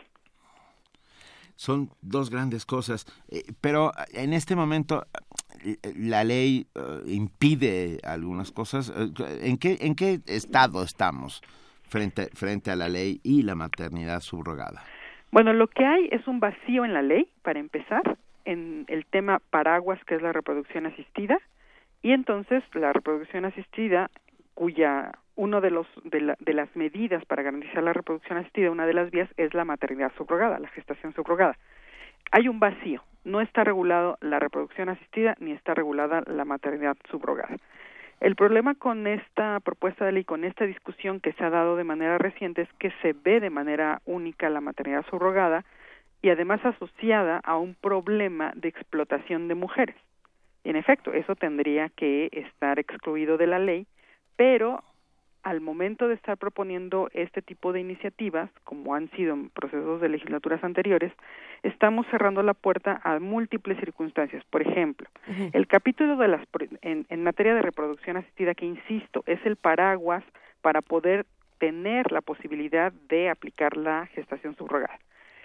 En el capítulo de prohibiciones, en el artículo de prohibiciones, se prohíben un montonazo de cosas y además, la, por ejemplo, se prohíbe la, la experimentación con embriones. ¿Por qué? Porque se le está dando un estatus significativo al embrión para prohibir la experimentación. ¿Esto porque es importante? Pues porque va de la mano de la investigación científica. La misma UNAM, el Instituto de Fisiología Celular, realiza investigación con células embrionarias con el fin de eh, estudiar diferentes este, enfermedades y tratamientos de enfermedades. La, clase, la, clonación, por ejemplo, la clonación para la investigación es el clásico escenario de eh, la atención para el Parkinson. Se prohíbe la clonación en todo tipo, sin distinguir entre la clonación de investigación y la clonación terapéutica. ¿no? Hay, hay como estas cosas. Se establecen sanciones penales para todos aquellos que manejen este tipo de células sin la intención de procurar un embarazo. Digamos, regreso al punto de, de, del tema que nos ocupa en esta sesión, que es la maternidad, la gestación subrogada. Son menos los artículos en esta iniciativa de ley que ya está dictaminada favorablemente en la Comisión de Salud por la diversidad de los diputados, uh -huh. que hablan de la gestación subrogada y son más los que se eh, enfocan a la reproducción asistida. ¿Por qué? Porque es necesario. Si no regulamos primero la reproducción asistida y las técnicas de infertilidad, no podemos pensar en regular la gestación subrogada. En fin, digamos, hay una serie de problemas, de juicios de valor desde un punto de vista personal sobre lo que es la maternidad, sobre lo que es eh, la no investigación, sobre lo que es una idea de la de los derechos reproductivos que son muy limitativos a parejas casadas, parejas heterosexuales casadas en matrimonio civil, para poder aspirar a las técnicas de reproducción asistida y eventualmente para poder una pareja casada unida en matrimonio civil eh, poder pensar en eh, contratar sin pago a una mujer que eh, les ayude a, a concebir un hijo. Y digamos, en efecto, el tema de la maternidad subrogada, yo no estoy segura si tendría que ser un tema de la Ley General de Salud o tendría que desarrollarse más en un asunto civil. Y ahí entra otra discusión, ¿qué pasa entonces con la comunidad LGBT? Exacto. ¿En dónde queda? ¿Y cómo se relaciona toda esta noticia precisamente con esta otra que acabamos de discutir del matrimonio igualitario? Porque eh, si no pueden casarse, por tanto, no ni siquiera pueden acceder a, a- a este tipo de, pues no, no, de- no, no sé, no sé cómo decirlo, o sea, no, no hay manera de que pudieran acceder por ningún lugar, ni, ni un hombre ni una mujer, ni, ni son heterosexuales, ni se pueden casar. ¿Dónde quedan? quedan eh, fuera de la ley y entonces la Ley General de Salud tiene que ser eso, una ley general que garantice derechos a todas las personas sin discriminación. Ese es uno de los principales problemas de esta iniciativa y de este dictamen. Que discrimina. Porque es absolutamente discriminatorio. ¿Por qué? Porque tiene detrás una concepción, como la, el tema de matrimonio igualitario, de cómo debe ser una familia, ¿no? De cómo debe ser un mundo en el que la gente se, se relacione, se sociabilice y, y, y se evita la garantía de la reproducción para las personas. La ley, la, la ley general de salud misma y la Constitución, cuando hablan del tema de derechos reproductivos, hablan de personas. Las personas tienen derecho, ¿no? A reproducirse, a, a, a tener anticoncepción, a tener acceso a la salud, a la reproducción, a los anticonceptivos, a la planificación familiar, pero son las personas no califica si son personas casadas, si son personas unidas en pareja, si son personas gays, si son personas de ningún tipo. Entonces, esta iniciativa de ley es una iniciativa de entrada discriminadora. Discriminadora eh, sobre los derechos de las personas y además tiene una serie de problemas propiamente técnicos y médicos que la hacen a final de cuentas poco operativa, inclusive para aquellas personas en este supuesto de parejas casadas heterosexuales que quieren acceder a la reproducción. ¿Por qué? Porque, por ejemplo, la, definición que da de infertilidad y el tratamiento moral que da sobre este tema es, bueno, vamos primero a ver si de veras son infértiles, que el médico les revise durante un año y les proponga métodos para curar, es el término que utiliza, curar la enfermedad de la infertilidad. La, la infertilidad no se cura. No, eh, y, ¿No? no es, y no es una enfermedad. Y no es una enfermedad. Es una condición. Exactamente. Sí. Entonces, esta iniciativa tiene varios, varios problemas. Y son problemas que, insisto, han, se han repetido durante varias legislaturas y eh, que las organizaciones, junto con la diputados y la Secretaría de Salud, nos hemos sentado en varias ocasiones a discutir sobre los contenidos y habíamos llegado a un cierto punto de acuerdo de qué sí va en una ley general de salud sobre técnicas de reproducción asistida que incluye maternidad subrogada y qué no porque digamos esto es un asunto de mucho avance técnico que las personas, que los médicos, las clínicas que hacen reproducción asistida han visto cómo evolucionan muy rápidamente las diferentes técnicas. Poner la descripción de las técnicas en la Ley General de Salud pues limita de- definitivamente este avance científico, estas posibles mejoras para la salud de las mujeres que tengan menos riesgos para la producción hormonal, las- la, la, la lluvia de hormonas que se les dan para poder tener una- un ciclo ovárico y tener menos riesgos para la implantación de embriones, para la producción, para la fertilización, en fin, digamos, aquí los temas del derecho a la salud de las mujeres y el derecho a la salud de la, de la mujer gestante, que además, bueno, no solamente el término es un poco en discusión maternidad subrogada o es mujer gestante, ¿no?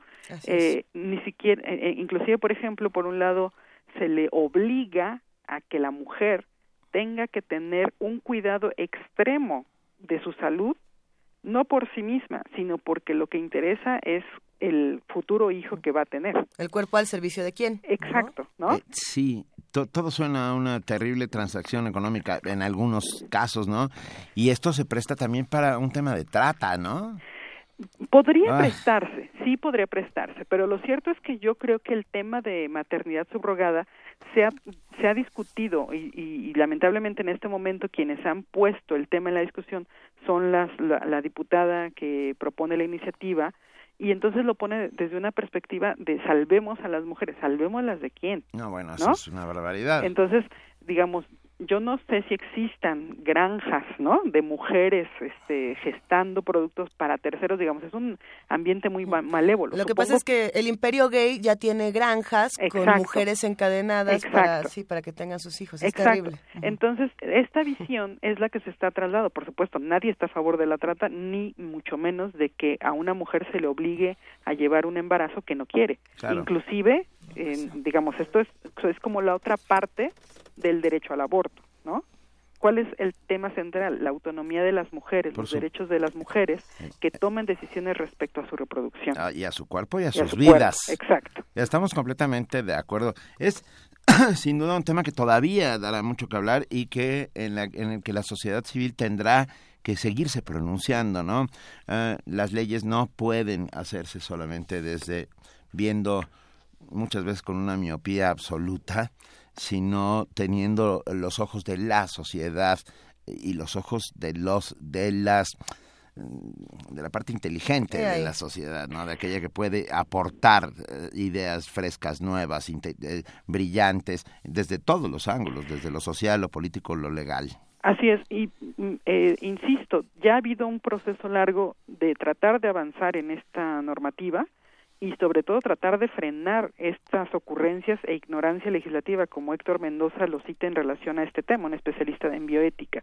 Eh, lo que se ha sugerido en un consenso que se dio la legislatura pasada entre diputados, especialistas en reproducción asistida, organizaciones y la Secretaría de Salud, es que es la Secretaría de Salud la que tiene que regular y tiene que normar y tiene que desarrollar instrumentos técnicos para eh, orientar la práctica de la reproducción asistida que incluye la gestación subrogada.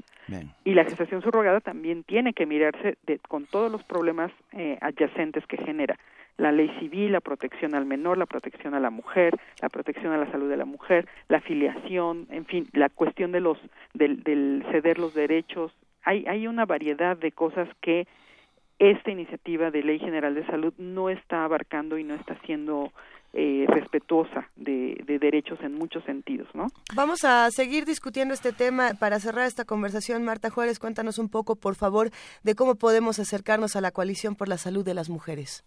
Bueno, la Coalición de la Salud de las Mujeres es una red de organizaciones que trabajamos el tema de salud para las mujeres. Eh, somos alrededor de nueve o diez organizaciones y tenemos eh, un micrositio en la página de Fundar, ¿no? En la página web de Fundar y un Facebook de la Coalición por la Salud de las Mujeres. Entonces, bueno, ahí, ahí hay información que tenemos de lo que hemos hecho, de lo que estamos haciendo y pues es, es muy importante que, que la sociedad, que la comunidad LGBT, ahora que está tan organizada y lastimada por el tema de la no aprobación del matrimonio igualitario, pues también esté muy al pendiente porque eh, son uno de los principales afectados con esta propuesta de ley y también las mujeres solas que retrasan su vida reproductiva, heterosexuales, que retrasan su vida reproductiva, que no tienen una pareja y que pueden recurrir a la donación de esperma, que también se prohíbe en esta iniciativa, por cierto, eh, para, para cumplir sus deseos reproductivos. Entonces, eh, sí tenemos que informarnos y eh, pues estar muy atentos con, con los diputados en el Pleno ahora para tratar de convencerlos de que esta es una iniciativa que no ayuda a garantizar los deseos reproductivos de las personas. Marta Juárez, integrante de la Coalición para la Salud de las Mujeres, eh, te mandamos un abrazo. Muchas gracias. Y te decimos que estos micrófonos siempre estarán abiertos. Muchas gracias por tocar el tema y por invitarnos a conversar con ustedes. Lo seguiremos discutiendo. Gracias. Gracias, Marta. Hasta luego. Primer movimiento clásicamente incluyente. Nota Internacional. Los próximos 14 y 15 de noviembre se llevará a cabo la conferencia binacional Experiencias de Intervención en el ámbito internacional e internacional con migrantes. Esto con el objetivo de obtener aportes en materia de prácticas sociales o modelos de intervención con migrantes que permitan potencializar la capacidad de gestión y emprendimiento de estas poblaciones para que logren el reconocimiento y respeto de sus derechos humanos. Se busca que se establezca un espacio de diálogo para conocer e identificar un conjunto de buenas prácticas de intervención social en comunidades migratorias nacionales e internacionales, en particular de la frontera México-estadounidense. Aunque bueno, es un tema que nos surge resolver en los próximos días. A ver, la conferencia llama a líderes y especialistas a exponer tanto resultados como avances de metodologías o modelos de intervención con población migrante. Asimismo, se convoca a aquellas instituciones e individuos de la sociedad que realizan prácticas de intervención con migrantes a que, a que participen y a que se integren. Y para platicar con nosotros sobre los detalles y objetivos de esta conferencia, esta mañana nos acompaña Leticia Cano, directora de la Escuela Nacional de Trabajo Social. Leticia, ¿cómo estás? Muy buenos días. Bien, muchas gracias Luisa, muy buen día, buen día Benito, gracias por este espacio. Es un placer. Nos da, nos da mucho gusto escuchar Leticia. A ver, ¿qué es lo que está proponiendo este ejercicio que se antoja muy interesante para los próximos días? Sí, bueno, fundamentalmente, y lo sabemos, el tema migración ha cobrado relevancia fundamental en nuestro país, en la frontera norte y sur de Estados Unidos. En este sentido, eh, la Red Nacional de Instituciones de Educación Superior en Trabajo Social, que integra un promedio de 22 entidades académicas eh, en más de 25 entidades federativas del país, así como la Comisión Nacional de Derechos Humanos y diversas organizaciones sociales, nos hemos dado a la tarea de conformar y de trabajar en esta denominada primera conferencia binacional con el propósito fundamental de que podamos dialogar sobre aquellas experiencias, modelos, estrategias de intervención social integral que se hayan tenido con poblaciones migrantes. Eh, en esta conferencia, y me da mucho gusto decirlo, participan también universidades de la frontera sur de Estados Unidos como Texas, California, Arizona, bueno, Michigan está más al norte, pero participará también Austin, Texas y organizaciones de Tucson, por citar algunas. ¿Desde dónde comienza esta discusión o cuáles son los temas más urgentes eh, para darles un enfoque binacional? Claro. Eh, miren, el propósito fundamental es que resultado de este diálogo que vamos a tener los días 14 y 15 de noviembre con la anfitrionía de la Universidad de Sonora, particularmente la División de Ciencias Sociales y Trabajo Social, bueno, el propósito es que podamos conformar un equipo multidisciplinario para diseñar un modelo de intervención binacional con enfoque de derechos humanos y perspectiva de género. Justamente algunos de los ejes que, por supuesto, están por discutirse son eh, proyectos productivos, interculturalidad, derechos humanos y género, redes sociales de apoyo y tejido sociofamiliar, entre otros. Suena muy bien. ¿Quién, debería asistir a este a este a esta conferencia binacional? Claro, bueno, en principio estamos eh, esperamos ya la participación de académicos, de investigadores, tanto de nuestra universidad como de quienes ya nos han confirmado eh, Hidalgo, Nuevo León, Veracruz, Chihuahua, Coahuila, Mérida, Sonora, Colima, eh, Guadalajara, Baja California, Zacatecas y por supuesto la UNAM a través de la Escuela Nacional de Trabajo Social y obviamente la Universidad de Sonora con las y los especialistas que trabajan el tema. Así también participan organizaciones sociales. Quiero hacer mención de la Fundación Norteamericana eh, Hispánica y Educativa, eh, ubicada allá en Estados Unidos, y de algunas otras organizaciones que nos acompañarán, pero también, por ejemplo, tendremos la asistencia en una conferencia magistral del padre Pantoja. Él tiene una posada del migrante y ha realizado una labor extraordinaria en el apoyo y en términos de justicia y humanidad en las fronteras, ¿no? Entonces, pues este es el perfil de quienes participarán en esta binacional y con la enorme expectativa de que podamos conformar este modelo de intervención. ¿Y esperan que eh, este ambiente de discusión, eh, sin duda en un espacio saludable, eh, pueda tener tensiones debido a las noticias de los últimos días? Claro, bueno, hay un antes y un después, sin duda. indudablemente. Pero creo que hoy, y creemos que hoy, es fundamental que la academia, que las organizaciones sociales, que la Comisión Nacional de Derechos Humanos, que ha estado muy comprometida con este proyecto, sigamos proponiendo y sumando estas estrategias. Creemos que no solo es un asunto de gobierno federal o gobierno estatal, es una responsabilidad y compromiso el que se tiene que asumir desde esas instancias para cambiar las condiciones de las y los migrantes. Pero también hay que decir, de quienes han sido ya repatriados a nuestro país, porque antes de los resultados que conocemos, ya en México tenemos un promedio de dos millones de personas repatriadas y ese va a ser otro tema muy importante en la binacional. ¿Qué, 14 y 15 de noviembre podemos saber en dónde, a qué hora, si puede entrar todo el mundo? O si podemos verlo desde alguna transmisión vía streaming, que también sería interesante. Sí, claro que sí. 14 y 15 de noviembre del presente año en el Centro de las Artes, en la Universidad de Sonora, Hermosillo, Sonora, entrada libre.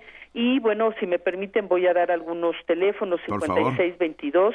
8766, Escuela Nacional de Trabajo Social de nuestra universidad, o 01 662 2592 178 Universidad de Sonora y también muy importante decir que trabaja eh, participa también el programa académico de movilidad educativa PAME de nuestra UNAM eh, también doy el teléfono 1-206-8024-289.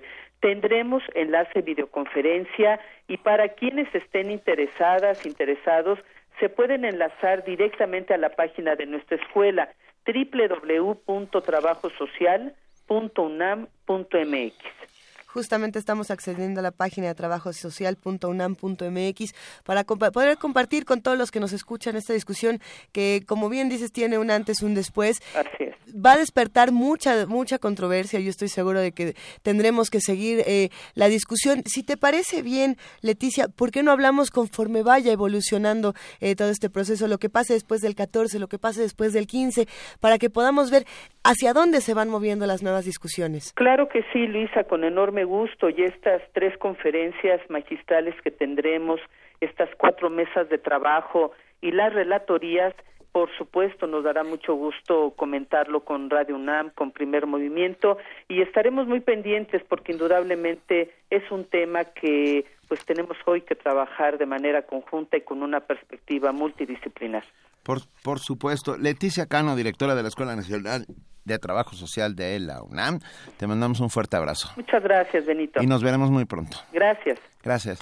Vamos a escuchar música, lo prometido aquí en Primer Movimiento, un programa dedicado esta mañana al poeta, al compositor, al músico Leonard Cohen. Y dicen que no hay que caer en, los lugares comunes cuando de música y, de poesía se habla. Pero creo que no. Bueno, a veces sí, a veces no. Eh, el lugar común es el paraíso. Precisamente, y, y Nick Cave, un gran amigo de Leonard Cohen, decía que hay muchísima verdad en el cliché. Esta frase me la dijo un gran amigo hace mucho tiempo y, la repito con, con frecuencia. Nosotros encontramos esas verdades en las canciones que más nos han representado y, ¿por qué no? I'm Your Man.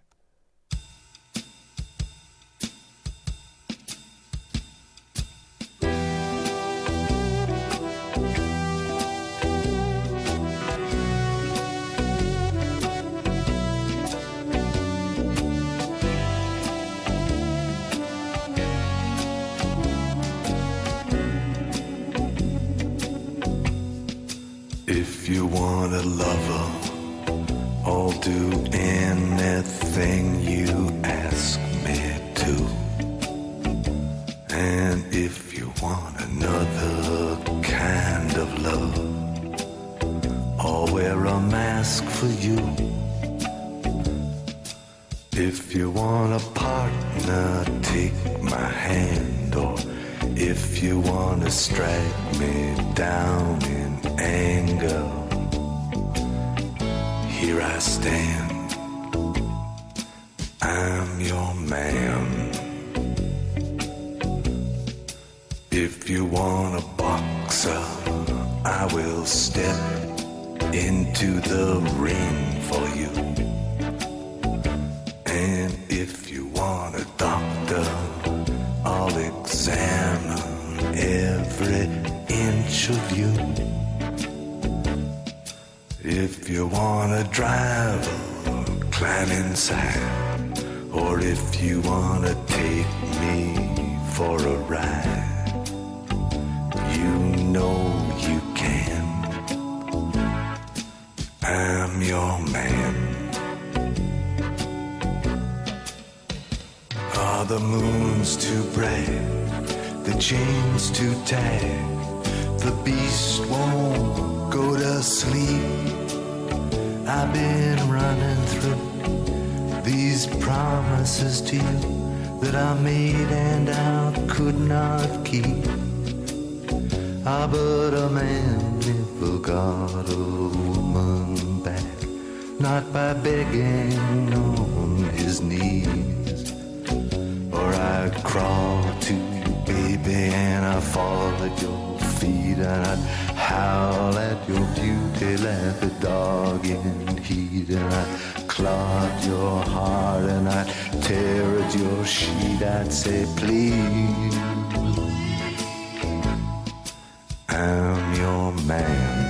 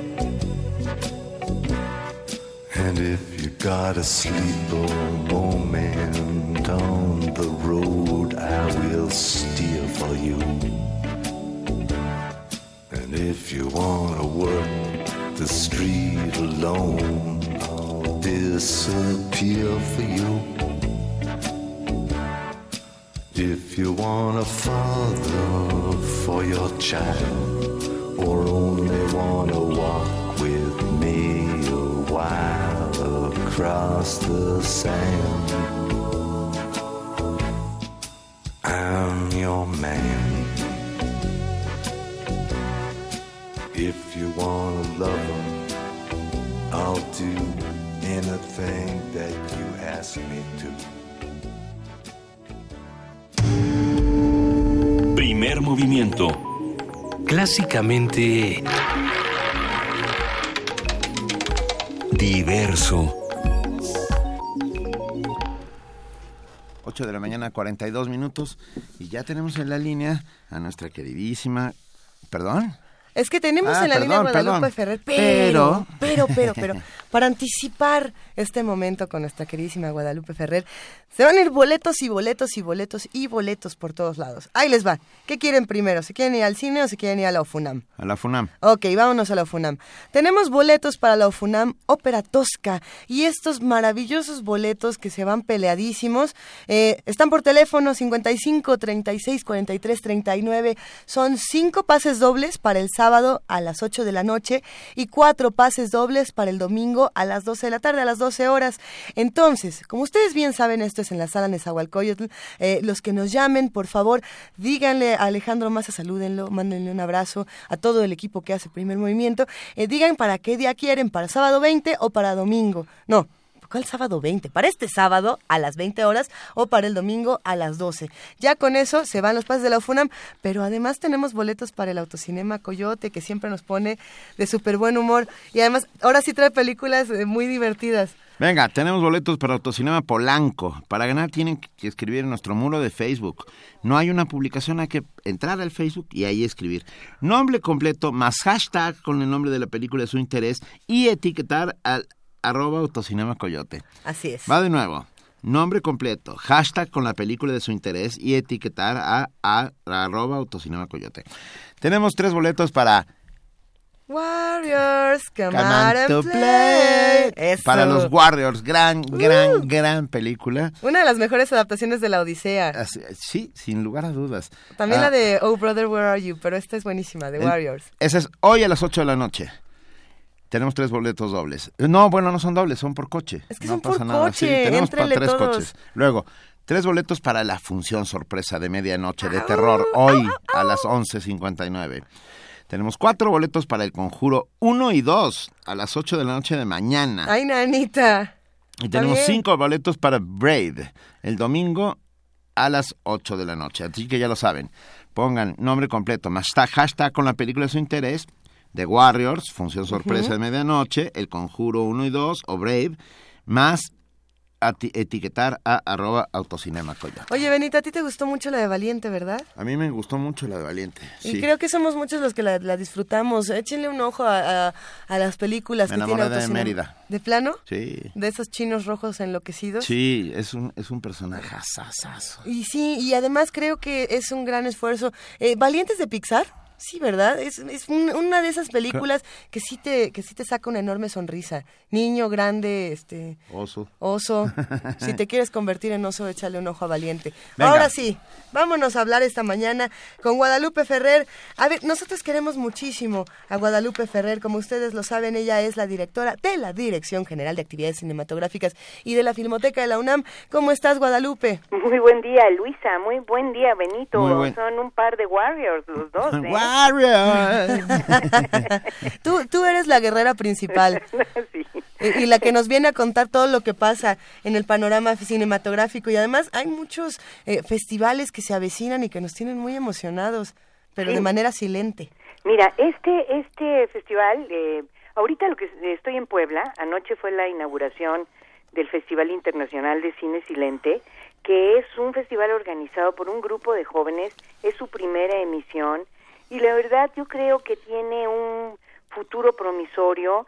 Eh, empezó muy bien ayer, muy bonito, en el Teatro de la Ciudad con eh, la exhibición del viaje a la luna de Méliès, eh, aparte de un pequeño homenaje que le hicieron a los 120 años con la llegada de los Lumière a México, pero también con un gran homenaje, y eso fue muy conmovedor, al maestro Aurelio de los Reyes, nuestro doctor emérito, premio universidad, eh, productor de 18 libros sobre cine, eh, gran director, vaya, de 100 tesis, eh, creador de equipos para la investigación. Entonces eh, fue un homenaje muy, muy lindo, este, perdón, que tuvo como mucho sentido porque eh, a lo que Aurelio le ha dejado a la, pues a la historia del cine en México es muy importante. Él es un impulso fundamental para entender desde los principios de nuestro cine. Todo el mundo lo ubica como el gran investigador de cine mudo, sí lo es, pero también es investigador de eh, otras etapas y otras corrientes.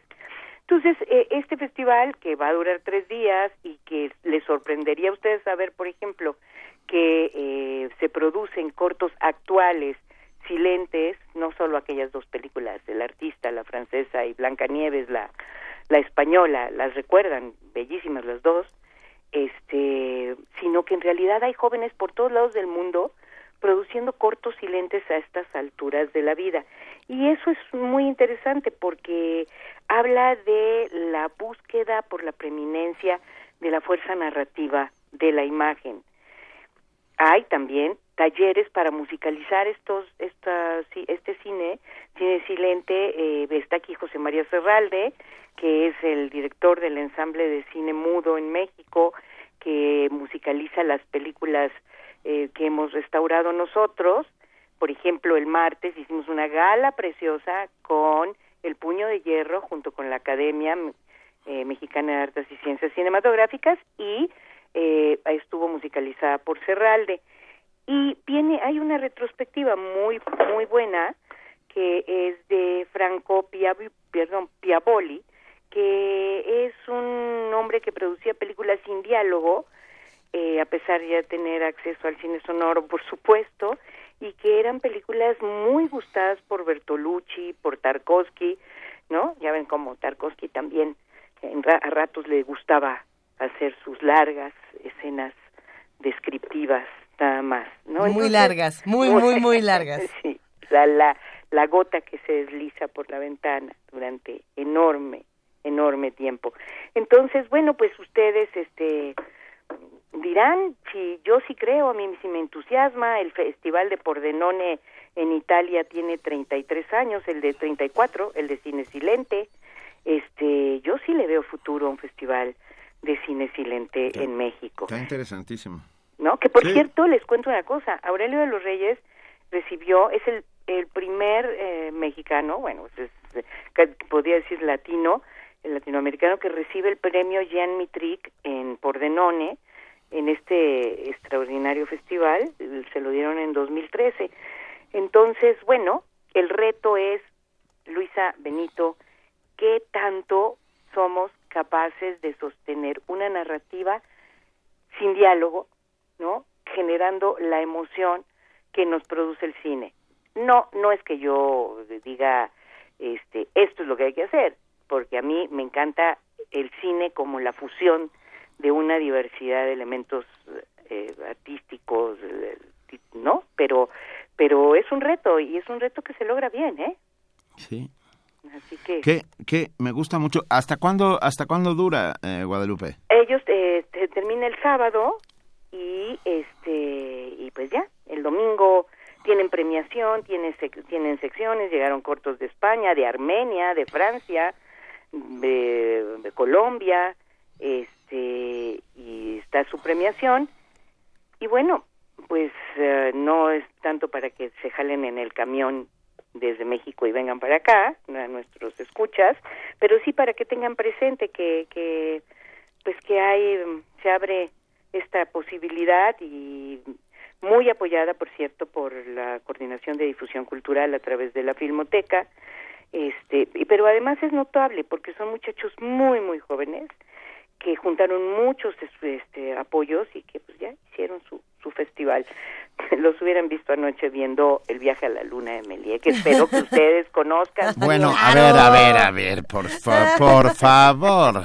no porque ya no más Warriors ustedes ¿verdad? No, pero son, pero bueno, también podemos ser warriors silentes.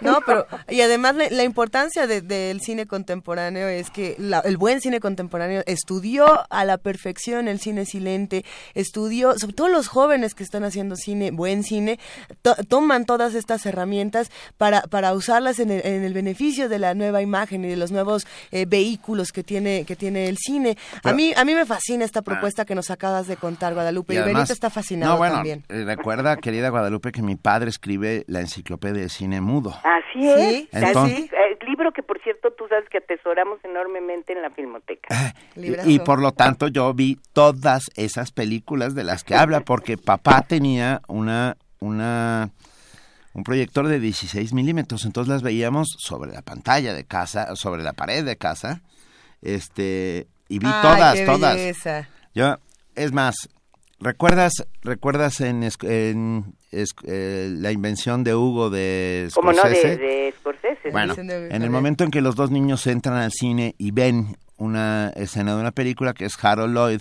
puesto sobre el reloj, este es una de las escenas más memorables. Pues escucha, fue la primera película que yo vi igual que esos niños.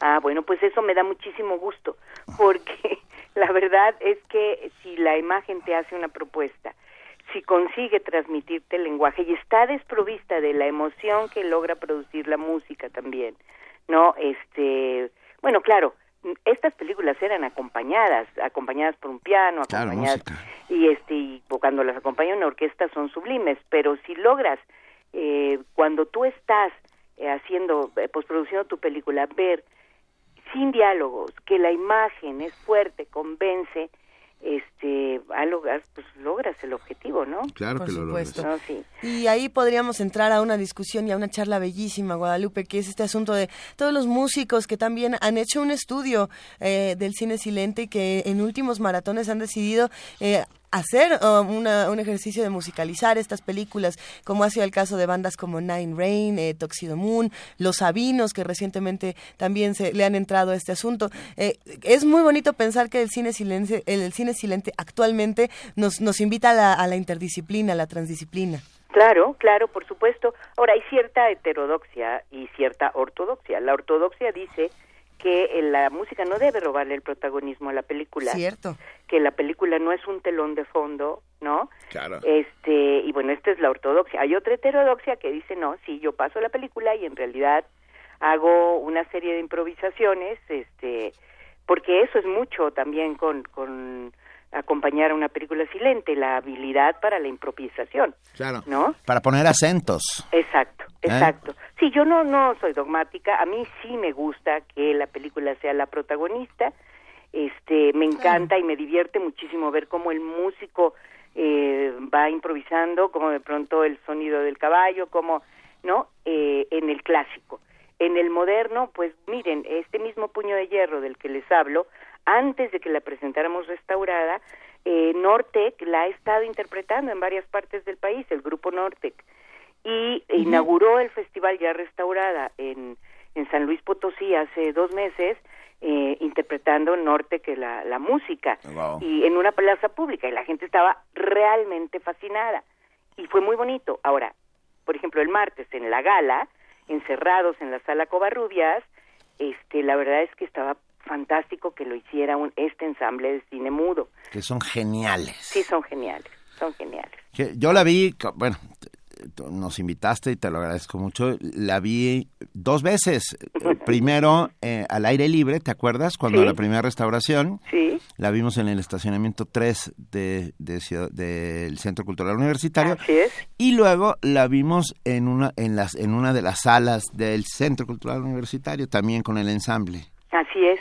Padrísimas. Bueno, yo además quiero decirles que eh, revisitadas esas películas dan cuenta de buenas actuaciones, de lenguaje narrativo muy bien comprendido, o sea, está muy bien. Y entonces, pues que esté esto aquí hoy, aquí en Puebla, eh, que sean jóvenes los que estén impulsando esto, que reconozcan el conocimiento y, del, y el talento de un maestro como Aurelio, este, pues habla de muchas cosas buenas, positivas, ¿no? Sin lugar a El mundo no está tan mal, Guadalupe. no, este nuestro no. No, nuestro está todo dar. Mira, pregunta Mayra Elizondo, ¿de verdad Warriors es una adaptación de la Odisea? Perdonen mi ignorancia, es de mis favoritas. Sí, sí es una adaptación libre, muy libre de la Odisea. Pero lo es. Como lo es Oh Brother Where Are You de los Cohen, que también es una adaptación libre de la Odisea. Bueno, pues es que casi podríamos decir que hay montonal de historias en donde lo importante es el viaje, no el destino, ¿no? Eh, ya, lo dirían los mejores guionistas. Por ejemplo, lo que hacemos aquí todos los días. Primer movimiento es el viaje, es un viaje que esperemos dure todavía mucho tiempo. Que nuestro destino sea Guadalupe Ferrer es la mejor de las suertes. Gracias, querida Guadalupe. Gracias, Un beso, Guadalupe Ferrer. Hasta luego, bye. Abrazo a todos hasta Puebla. Gracias. Gracias. Vamos a leer ahora una nota, vamos a compartir con ustedes las cosas que están ocurriendo aquí en nuestra universidad. A ver, les cuento, Benito. A pesar de los esfuerzos por inculcar la lectura en nuestro país, el promedio de, libros leído por adulto es de 3.8 ejemplares por año. Esto puede ser muy cuestionable. Eh, es una discusión 5.3 yo había leído. Y hay quienes dicen, es que lo que pasa es que no estamos identificando cuántas lecturas hacemos. El pasalón. Hay expertos que señalan que es importante no ver la lectura como una tarea obligatoria, sino como conveniente. Ah, pero ¿por qué no mejor para, para que la discusión siga? Escuchamos a Cindy Pérez Ramírez.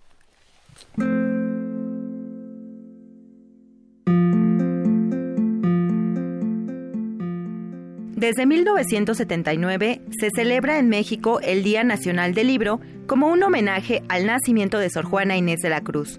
Pese a que en los últimos años se han realizado múltiples esfuerzos por incrementar el número de lectores, lo cierto es que el promedio de libros leídos por las personas mayores de 18 años en nuestro país es de 3.8 ejemplares al año, de acuerdo con los resultados del módulo de lectura del Instituto Nacional de Estadística y Geografía. Esta cifra es inferior a la de países como Chile, Argentina, Colombia y Brasil. En entrevista para Radio UNAM, Fernando Macotela, director de la Feria Internacional del Libro del Palacio de Minería, consideró que en nuestro país la lectura nunca ha sido un fenómeno masivo. Eso no quiere decir que no eh, debamos luchar porque se lea más, ¿verdad? Creo que una sociedad que lee más, pues es una sociedad que sabe ejercer mejor sus derechos cívicos, en donde la democracia se puede desarrollar mejor. Yo diría que estimular a los padres de familia a que leyeran, no a los niños y no darles a los profesores, sobre todo a los profesores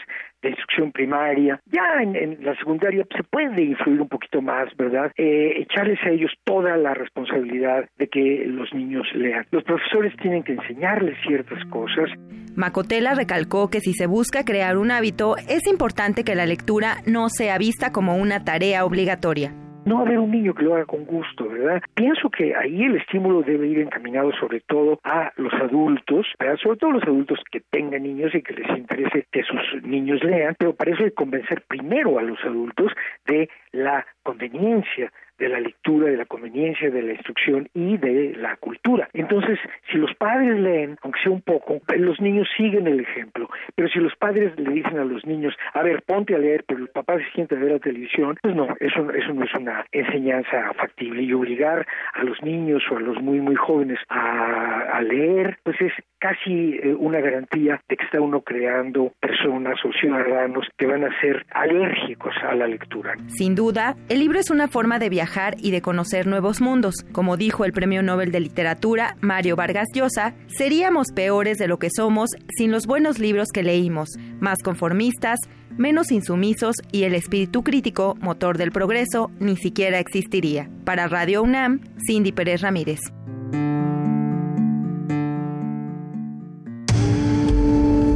Primer movimiento. Clásicamente... Universitario.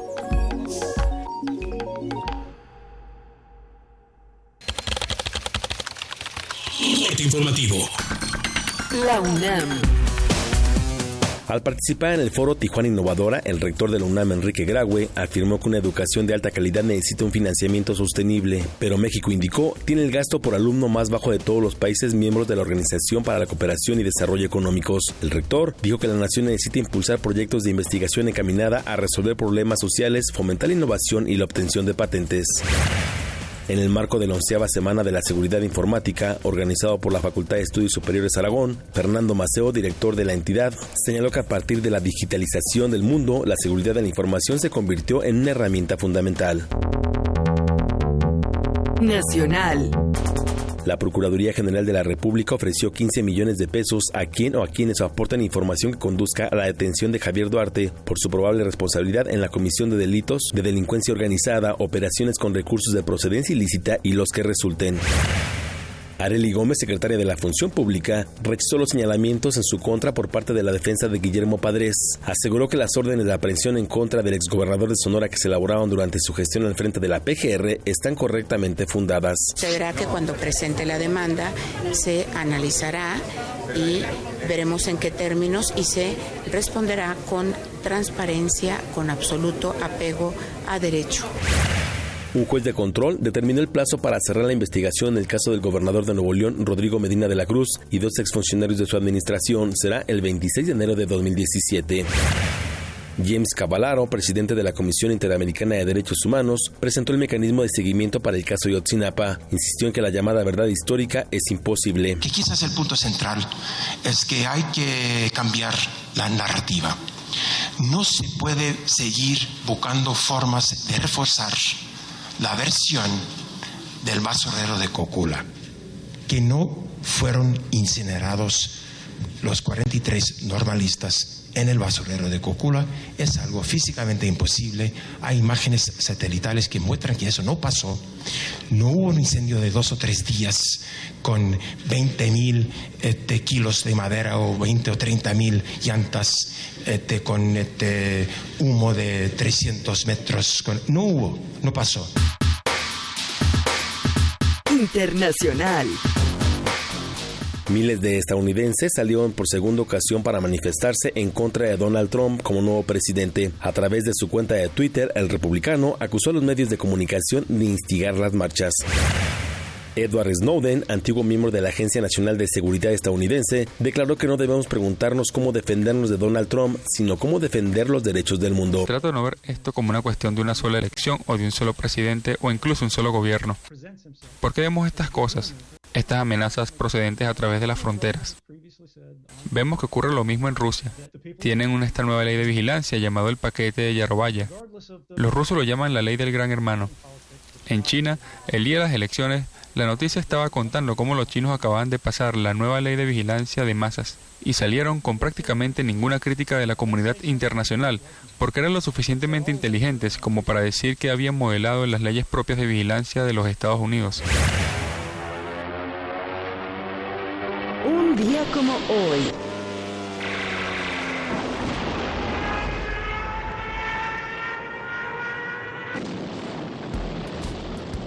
En 1918 se firmó en Francia el armisticio de Copenhague entre los aliados y Alemania con el objetivo de poner fin a las hostilidades de la Primera Guerra Mundial. Cerca de 9 millones de soldados perdieron la vida y casi 10 millones de civiles murieron.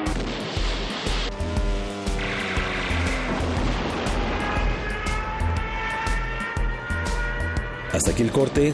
Buenos días. Radio UNAM, clásicamente informativa.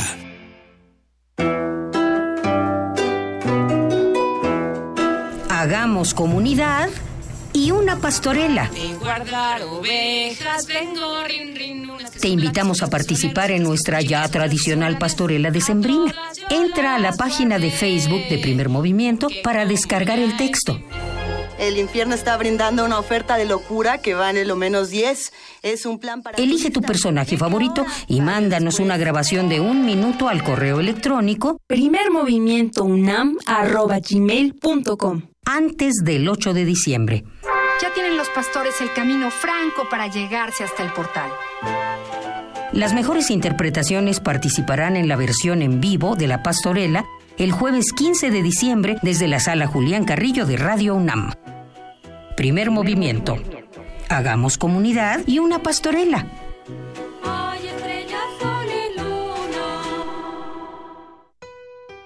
Abrir puertas. Perder el miedo. Abrazar lo nuevo. Aprender. Especializarte. Basta que quieras dar el paso. Atrévete con los cursos y diplomados que la UNAM tiene para ti. Ingresa a docencia.tic.unam.mx y lánzate a una nueva aventura que cambiará tu vida. Vive plenamente tu vida digital. Dirección General de Cómputo y de Tecnologías de Información y Comunicación, UNAM. Tribunal Electoral del Distrito Federal te garantiza, entre otros derechos, votar y ser votado, asociarme libre e individualmente, ejercer mi participación como ciudadano. Para ello, el TEDF resuelve las controversias que plantean ciudadanos, candidatos independientes, partidos y asociaciones políticas, entre otros. Como ves, es una función que el TEDF realiza de manera permanente y para todos. Tribunal Electoral del Distrito Federal por la defensa de tus derechos político-electorales. Porque el alcoholismo es una cuestión de salud y no de vergüenza. Soy mujer y soy alcohólica. La enfermedad del alcoholismo no respeta edad, sexo ni posición social. En Alcohólicos Anónimos somos hombres y mujeres con una nueva vida, vida que deseamos compartir. Asiste a AA, encontrarás respeto y comprensión. Para mayores informes en cualquier punto de la República, acude al grupo de tu comunidad. Corporación de Servicios Tradicionales de Alcohólicos Anónimos, Sección México, 5705-5802, servicios gratuitos. Desde el país del sol naciente, una obra emblemática de poesía japonesa de la era Heian y ahora traducida al español por Masateru Ito.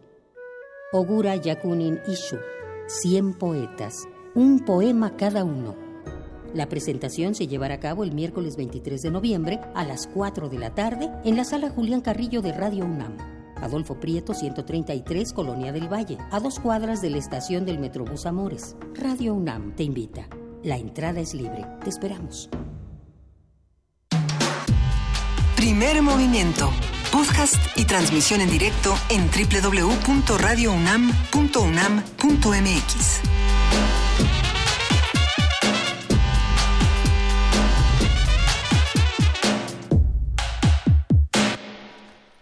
Son las 9 de la mañana con 8 minutos y queremos agradecer a todos los que nos han escrito, a todos los que nos han llamado. Ya se fueron muchos boletos y creo que ya ni siquiera quedan boletos. No, no, pero espérense la próxima semana porque vamos a tener muchísimas sorpresas para ustedes. Así como el día de hoy vamos a compartir más actividades de las que se están realizando dentro de la universidad. Ahí les va. A ver, vamos a hablar esta mañana de neumonía porque hace frío y hay que tener muchísimo cuidado, hay que cuidarnos entre todos, apapacharnos, estar calientitos. Ahí les va. 922 mil menores, es que es una cifra que pensé que era menos, pero no, 922 mil menores de 5 años mueren al año a causa de la neumonía. Los síntomas son parecidos a los de la gripe, mucho cuidado. Por eso su diagnóstico no resulta fácil. Nuestro compañero Antonio Quijano nos brinda más detalles. Vamos a escucharlos.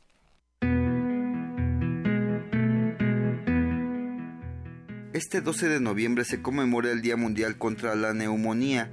Se trata de un tipo de infección respiratoria aguda causada por hongos, virus o bacterias que provocan que los alveolos de los pulmones se llenen de pus y líquido, lo que provoca que la respiración sea dolorosa y se reduzca la absorción de oxígeno. En 2015 esta infección originó la muerte de 922 mil menores de 5 años en el mundo esto es el 15% de las defunciones en niños de esa edad. Se estima que solo un tercio de los infantes que padecen neumonía reciben los antibióticos que necesitan. Su prevalencia es mayor en África subsahariana y Asia meridional.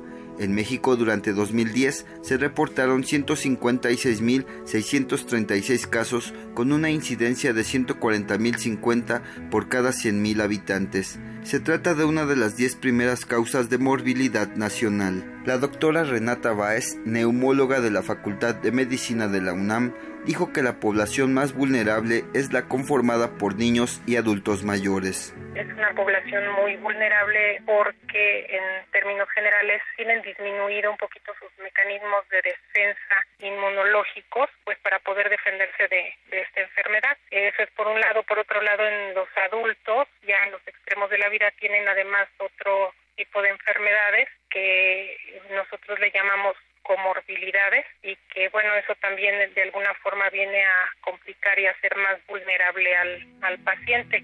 Los síntomas de la neumonía son parecidos a los de la gripe o bronquitis, por lo que su diagnóstico no es fácil. Para que yo pueda o cualquier médico pueda diagnosticar una neumonía necesita estar acompañado uno de cualquiera de estos síntomas que puede ser tos, falta de aire, fiebre, puede haber eh, ataque al estado general, fatiga, dolor en el pecho, en la espalda y si hay estudios de laboratorio, pues elevación de estas células blancas. Uno de estos síntomas cualquiera, acompañado de una radiografía de tórax en donde se vea una opacidad que antes no existía, eso es indicativo de neumonía. La también integrante del Instituto Nacional de Enfermedades Respiratorias afirmó que el tratamiento tiene como base el suministro de antibióticos y que su dosis dependerá del grado de gravedad del paciente. Estos cuadros de neumonía pueden ser desde leves, moderados, hasta muy graves y ocasionar la muerte. El médico lo que tiene que hacer es evaluar el estado del paciente. Muchos de estos, si no es grave, se pueden tratar con antibióticos eh, de forma ambulatoria, es decir, en su casa, pero en otras ocasiones si se evalúa al paciente y tiene algún dato de gravedad, pues entonces se tienen que hospitalizar los pacientes. Ante la gran cantidad de microorganismos que causan neumonía, recomendó la aplicación de la vacuna contra el neumococo y la de la influenza, sobre todo en esta época del año. Por supuesto que si sirve, les va a prevenir sobre todo de, de desarrollar primero formas graves de neumonía. La influenza es un virus que puede causar neumonía, puede causar cuadros de infección de vías respiratorias altas, esto no sería una neumonía, puede ser que no sea grave, pero pueden causar cuadros de neumonía y que pueden ser graves. La vacuna de la influenza puede prevenir el que un sujeto se infecte o que a lo mejor si se infecta pues no va a desarrollar una forma grave de esta enfermedad y lo puede proteger de la muerte. Para Radio UNAM, Antonio Quijano.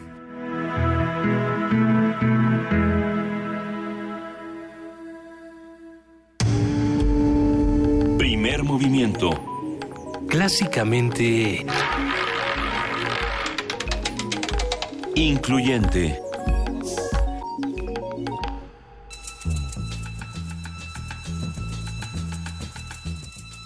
Es hora de poesía necesaria.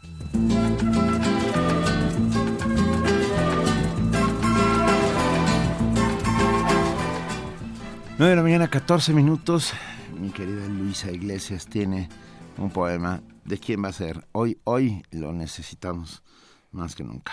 Hoy tenemos que hablar de Leonard Cohen. Para todos nosotros es una eh, catástrofe musical perder a Leonard Cohen, perder a tantas, a tantos de nuestros héroes en tan poco tiempo. Y como lo decíamos al principio de este programa, preguntarnos quiénes van a ser nuestros héroes a partir de este momento y hacia dónde vamos a dirigir los ojos. Pero no podemos eh, no recordar a Leonard Cohen. Y, y qué belleza poder hacerlo en poesía necesaria y poder hacerlo con música. A ver, vamos a compartir esta mañana sobre la enfermedad de mi amor, uno de estos... Eh, es que yo creo que muchos lo recordamos con, con, dolor y con tantísima belleza. Gracias, Leonard Cohen. Poemas, surjan, rompanme la cabeza. ¿Para qué sirve un cráneo? Ayuda, ayuda, los necesito. Ella se está haciendo vieja. Su cuerpo le dice todo. Ha dejado a un lado los cosméticos. Ella es una prisión de la verdad. Hagan que se levante, dancen los siete velos, poemas, silencien su cuerpo, hagan la amiga de los espejos. ¿Acaso he de ponerme mi capa? vagar como la luna sobre cielos y cielos de carne para partir de nuevo en la mañana? ¿Acaso no puedo fingir que cada vez se vuelve más hermosa? ¿Ser un convicto? ¿Acaso no puede mi poder engañarme? ¿Acaso no puedo vivir en mis poemas? Deprisa, poemas, mentiras, maldita sea su débil música, han dejado pasar a la artritis. Tú no eres un poema, eres un visado. Primer movimiento. Clásicamente... Incluyente.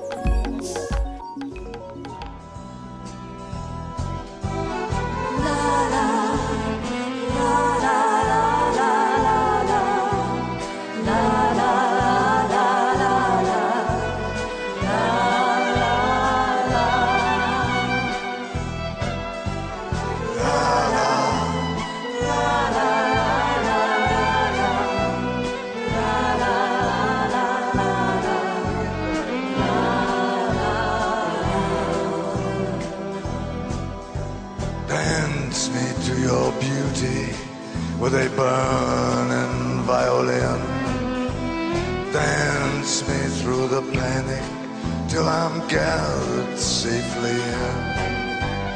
Lift me like an olive branch and be my homeward dove and dance me to the end of love. Yeah, dance me to the end of love.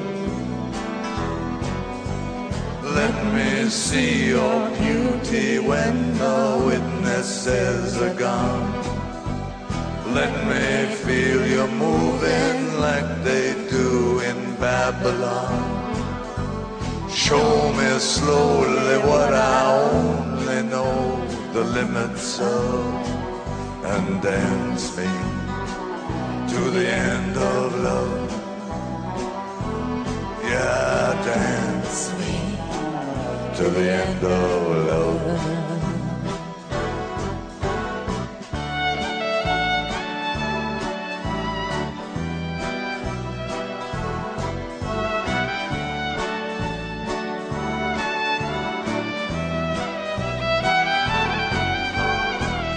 Dance me to the wedding now.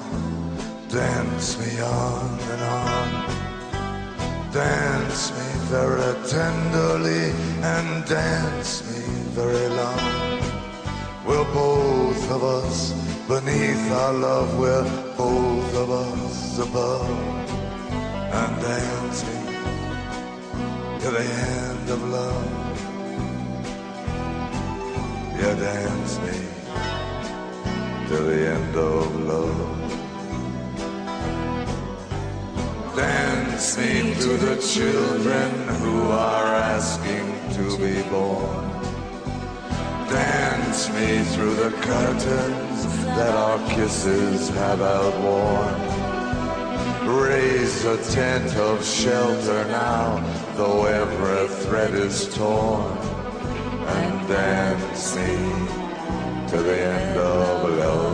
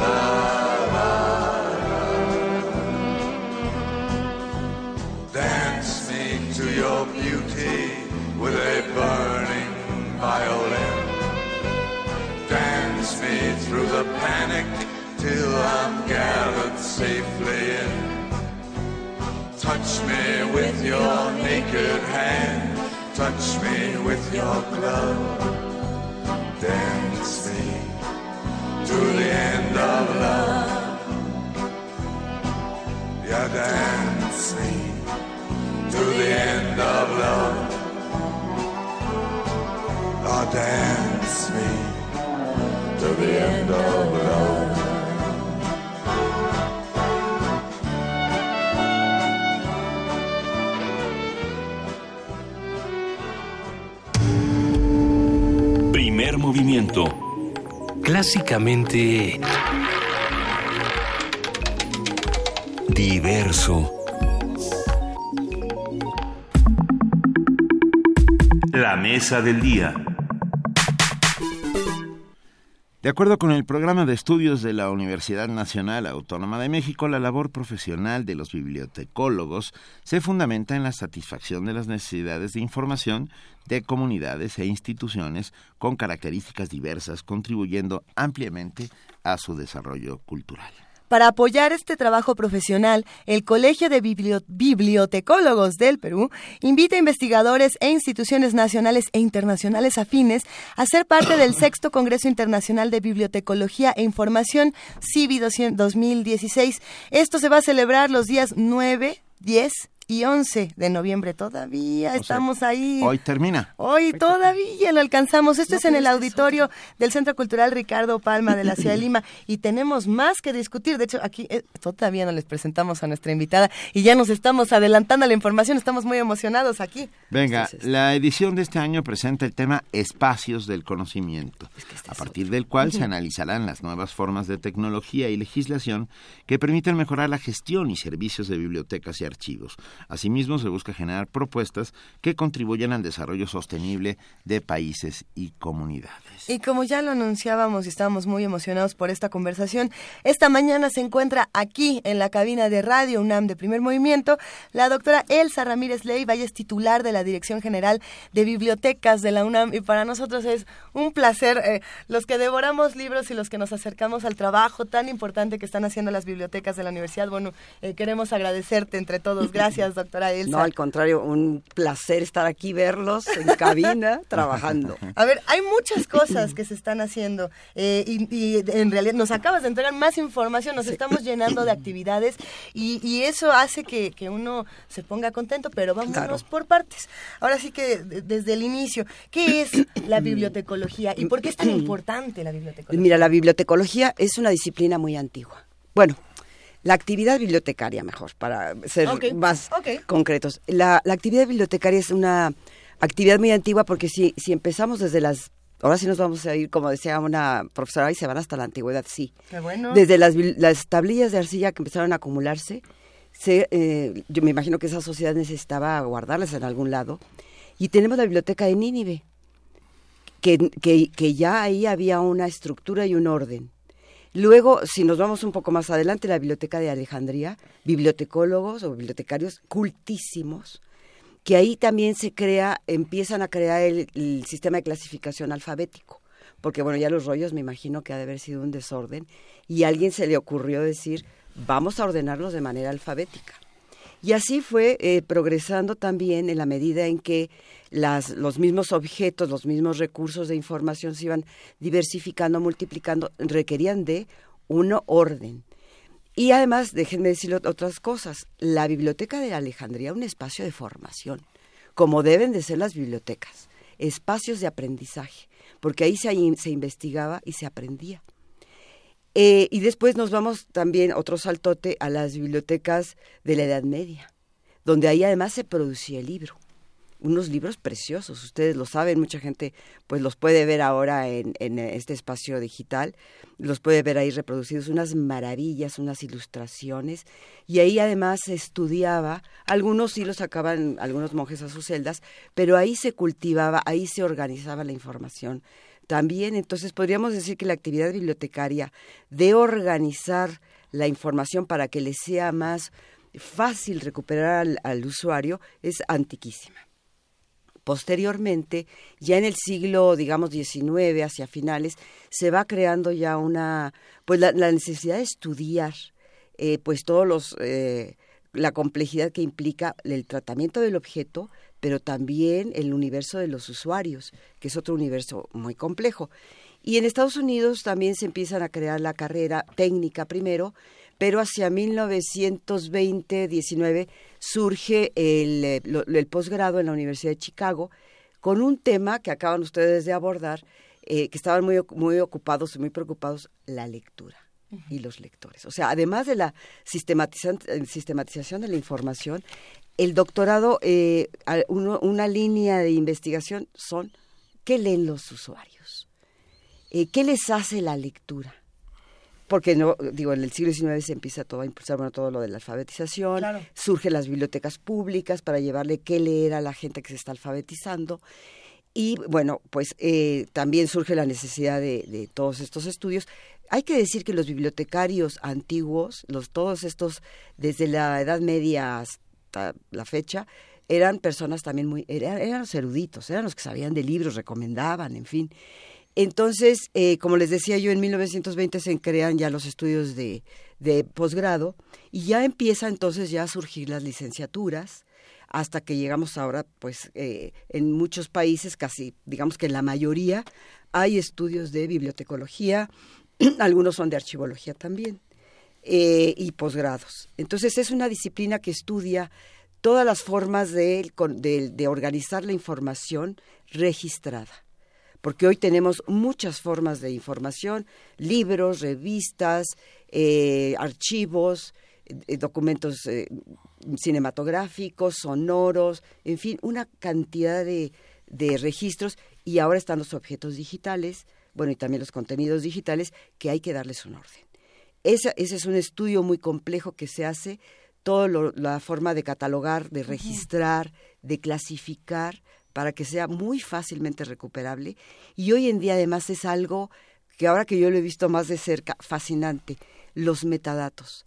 Cómo al contenido... Aquí, aquí nos asustan mucho los que tenemos que encargarnos de los metadatos. Mira cómo hicieron todos cara de, ay, la ah, metadata que... Exactamente. Los metadatos que ya ves, bueno, que... que eh, que eh, identifican los los, uh, los términos, los temas, para que pueda ser recuperable ya no solo por autor, título, materia, sino ahora hasta por una frase eh, te recupera la información.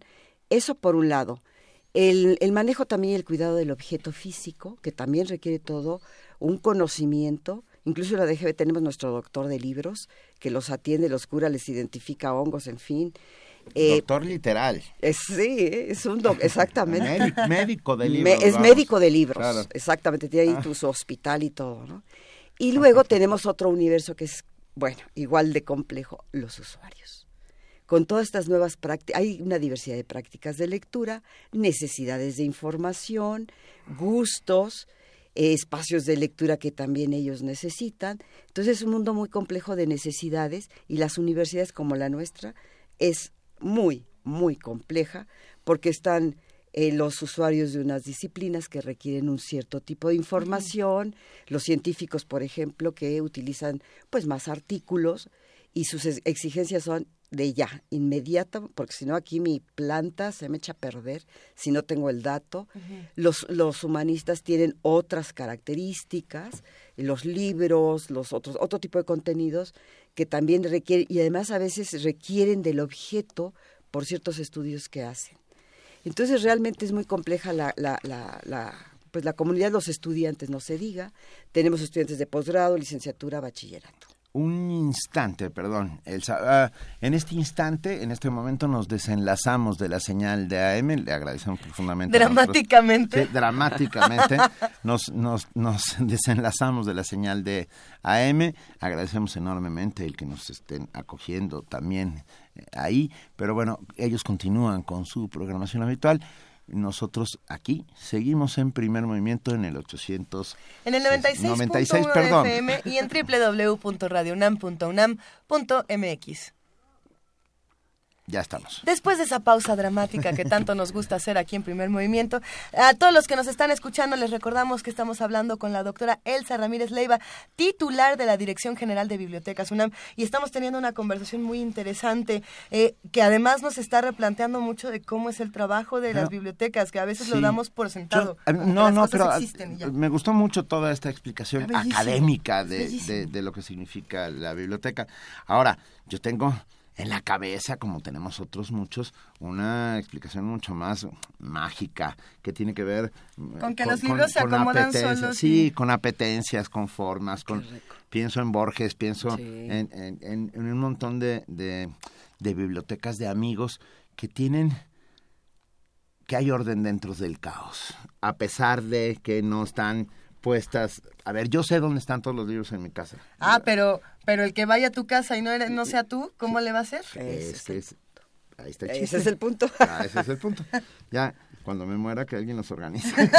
¿Cómo, ¿Cómo le hacemos? No te mueras jamás, Benito, pero ¿cómo, ¿cómo le hacemos entonces para que cada vez que entremos a una biblioteca, ya sea en un edificio, en un espacio físico o en un espacio digital, que esa es otra cosa que vamos a discutir y que se tiene que discutir, eh, Totalmente. ¿cómo hacemos para que cada uno de los que entramos nos sintamos como nuestra propia casa?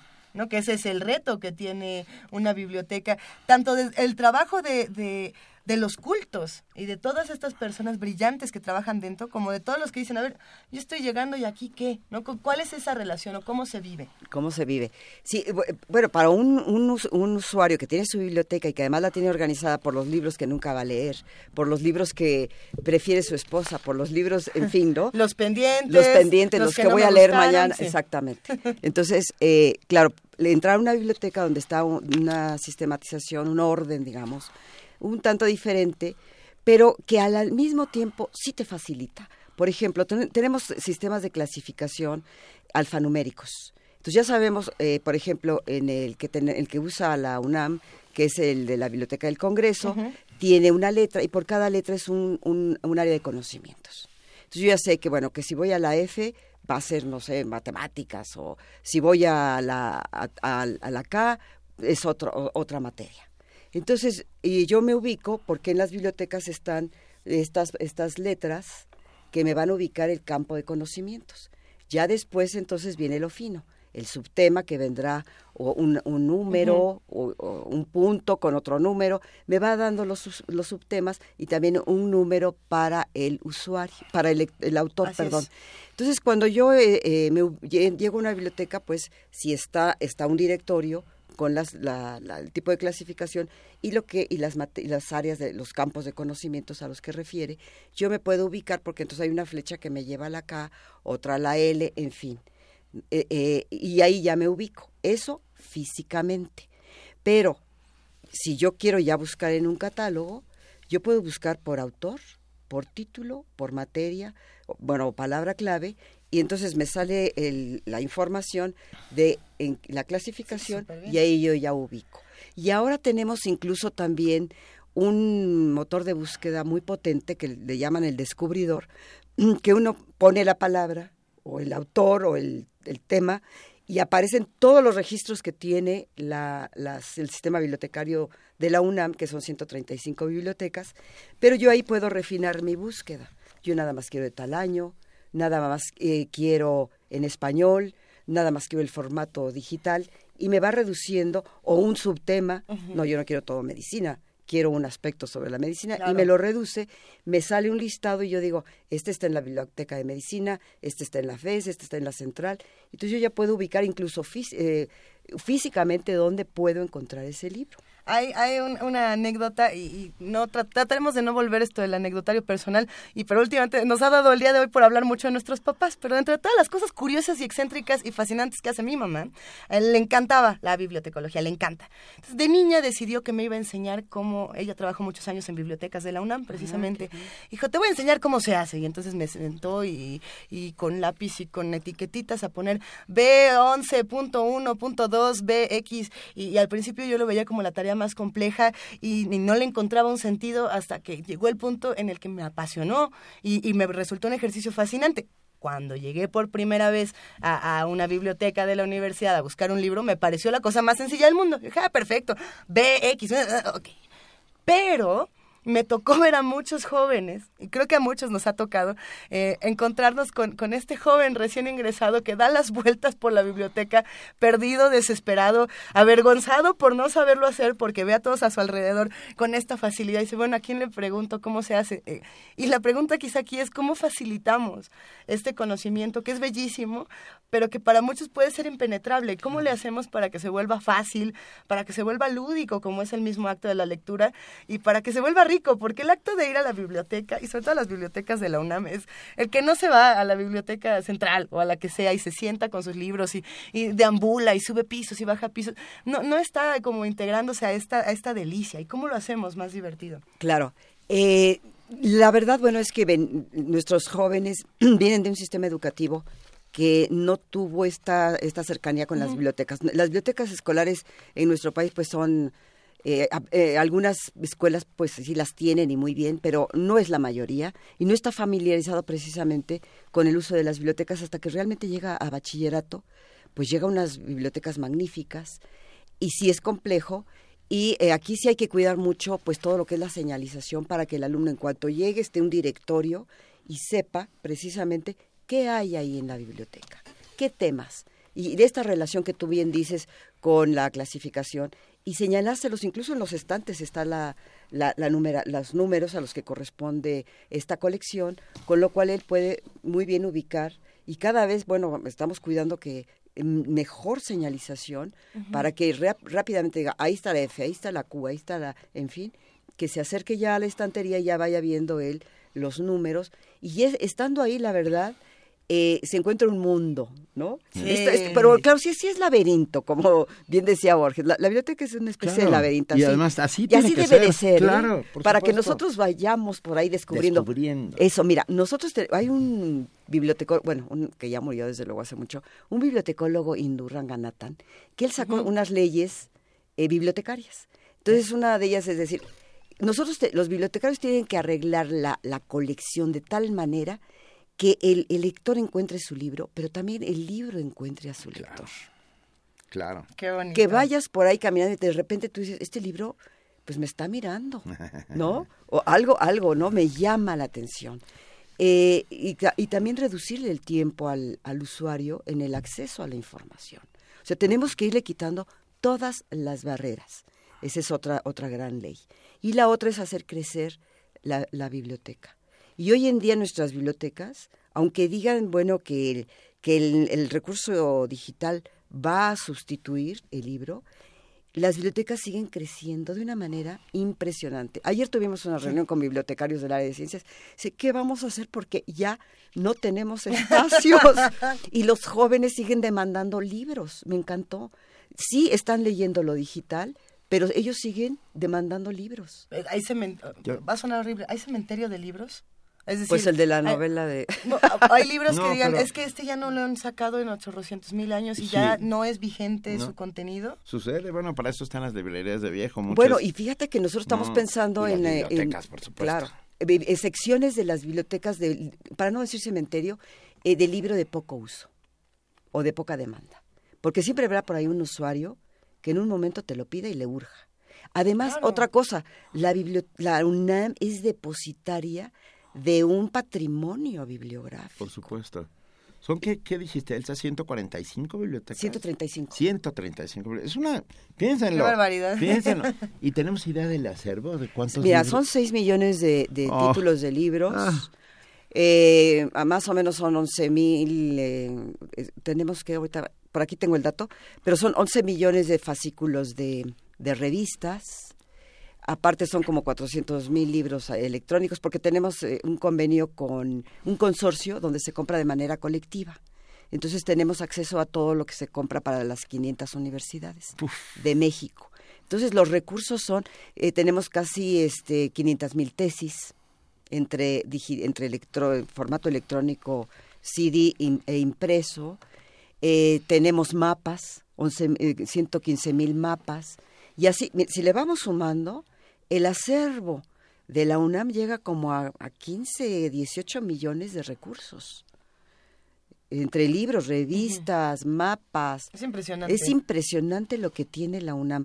Además, muchas bibliotecas tienen un fondo antiguo, porque recordemos que algunas pues estaban en estos, bueno, vienen desde el siglo XIX, eh, que tenían sus colecciones y, las preservan como tesoros. ¿eh? Ayer me decía alguien, no, pues el fondo antiguo de Tacuba. El reservado de... Eh, exactamente. Eh, el fondo reservado, porque ese es un poquito más moderno, porque luego también hay personas, usuarios, que van, donan, donan o los recursos de sus papás o de sus abuelos. El otro día nos llevaron a regalar un joven un librito de cocina de 1835 que era de su abuelita. Qué bonito. Claro, llegó al hospital que tenemos ahí, ya lo revisaron, ¿no? está perfecto, de salud, pero de repente nos llegan ese tipo de, de, de donativos. Mi, mi, padre regaló su biblioteca de cine a la Filmoteca de la UNAM. Ay, qué lindo. Eso, por ejemplo. A ver, ¿cómo, qué es esto del hospital de libros y ah, cómo funciona? Es que, bueno, es nuestro laboratorito chiquito, pero... Qué belleza. A ver, cuéntanos, por favor. Mira, ahí tenemos a un, eh, un adorador, bueno, es un apasionado de la cura de los libros. Es el doctor, este, bueno, yo le digo doctor, pero en realidad, bueno, el maestro Paquini. Él ha estudiado mucho la, la, la, la conservación de los libros. Entonces, muchas veces nos donan y antes de pasarlos a, al acervo, se tiene que ir aquí a nuestro a nuestro a nuestra clínica a la cuarentena. O, sí, a la cuarentena. Oye, porque sí, no, sí, sí, pueden tener polilla, muchas cosas graves, hongos. Sí, claro. Que se lo pega a los otros libros y, y a los a los humanos. Y a los humanos, por supuesto. De paso. Pero y debe usar cola todavía, o sea, quiero decir, uh, los lomos muchos de los lomos antiguos están pegados con con una suerte de cola o con se llamaba ay, hay otra tengo un momento de pero el caso es que sí, este... Tiene todo eso. Es toda una, una ciencia, ¿eh? es toda una ciencia. Y fíjate que ahí ese laboratorio... y muy artesanal. Muy artesanal, eso sí. Tiene sus aparatitos, pero todo, la, mayor, la mayoría de las cosas pues son manuales. E, este, este laboratorio lo fundaron este, unos maestros Almela, que llegaron de España por, durante la, la, la, cuestión de la revolución. Y ahí crean ellos y, y traen un aparatito incluso para eh, desinfectar libros, pues ya, ya está, obviamente después vinieron otras cosas más modernas, pero eh, este doctor exactamente todo lo hace manual. Eh, se pone sus guantes desde que llega. Es un médico y también tiene un tapabocas. O sea, ustedes lo, ustedes lo ven, su bata blanca, entran y es verdaderamente un hospitalito. Qué joya. Entonces tiene su cama, su cama ahí, bueno, como una especie de camilla ahí, cama, pone libro, lo observa, lo ve, lo, bueno, ya tiene una técnica para identificar una serie de problemáticas de enfermedades del libro y como ustedes bien dicen, lo tiene en cuarentena, si es que no tiene nada para ver si sale algo y luego ya le da un tratamiento para incorporarlo a la colección. nos han escrito muchos comentarios en, redes sociales, ah. felicitan muchísimo el trabajo que se hace desde Bibliotecas de la UNAM, eh, mandan abrazos, hablan de sus libros predilectos, hablan de las cosas que les han ocurrido en, diferentes bibliotecas. Eh, hay otra pregunta que me parece bien interesante, que cuáles son los libros más extraños o los más especiales que guardan las bibliotecas de la UNAM. Por ahí alguno que, que, digas, es que esto sí es una rareza, no lo van a encontrar en otro lado, dense una vuelta. Bueno, hay primeras ediciones, por supuesto. El otro día a los chicos de, de, de, prepa que nos visitaron, les leí uno de los cuentitos de Carlos Fuentes, de este, Días Enmascarados, y les digo, miren, este librito tiene 50 años y véanlo y se quedaron así. Encuadernado, muy bien.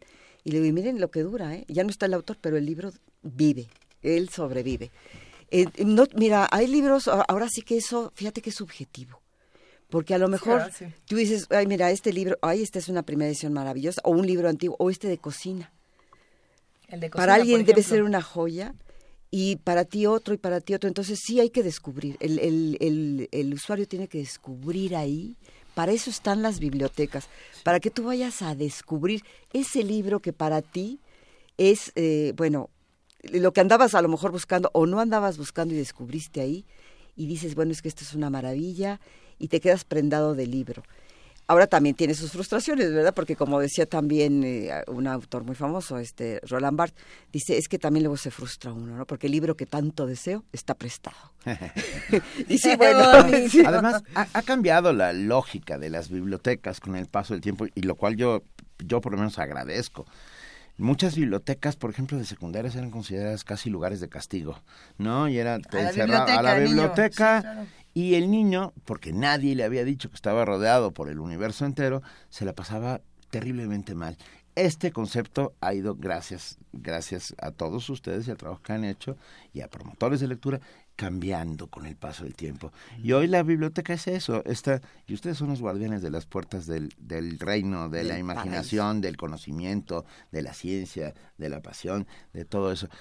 Ah, ah, acerquémonos a las bibliotecas de la universidad y a todas las bibliotecas, hagamos las nuestras. Ya no hay letreros de silencio, ¿verdad? Mira, eh, te voy, ahorita, ahí voy, allí voy. Digo, tampoco entre uno con... No, no, no, no pero, te, pero te voy a decir, fíjate, los mismos usuarios ahora te, te callan. Eh, eh, mira, lo que, lo, que, lo que ahorita pretendemos, y es mucho lo del también el, el actual rector, el doctor Enrique Graue, es que las bibliotecas se, se transformen en, los, en espacios de aprendizaje de la, de la modalidad de cómo se aprende hoy. Hoy se aprende en grupo. les dejan un caso, un problema y el alumno tiene que ir a investigar en grupo a la biblioteca. Necesita dialogar, necesita hablar.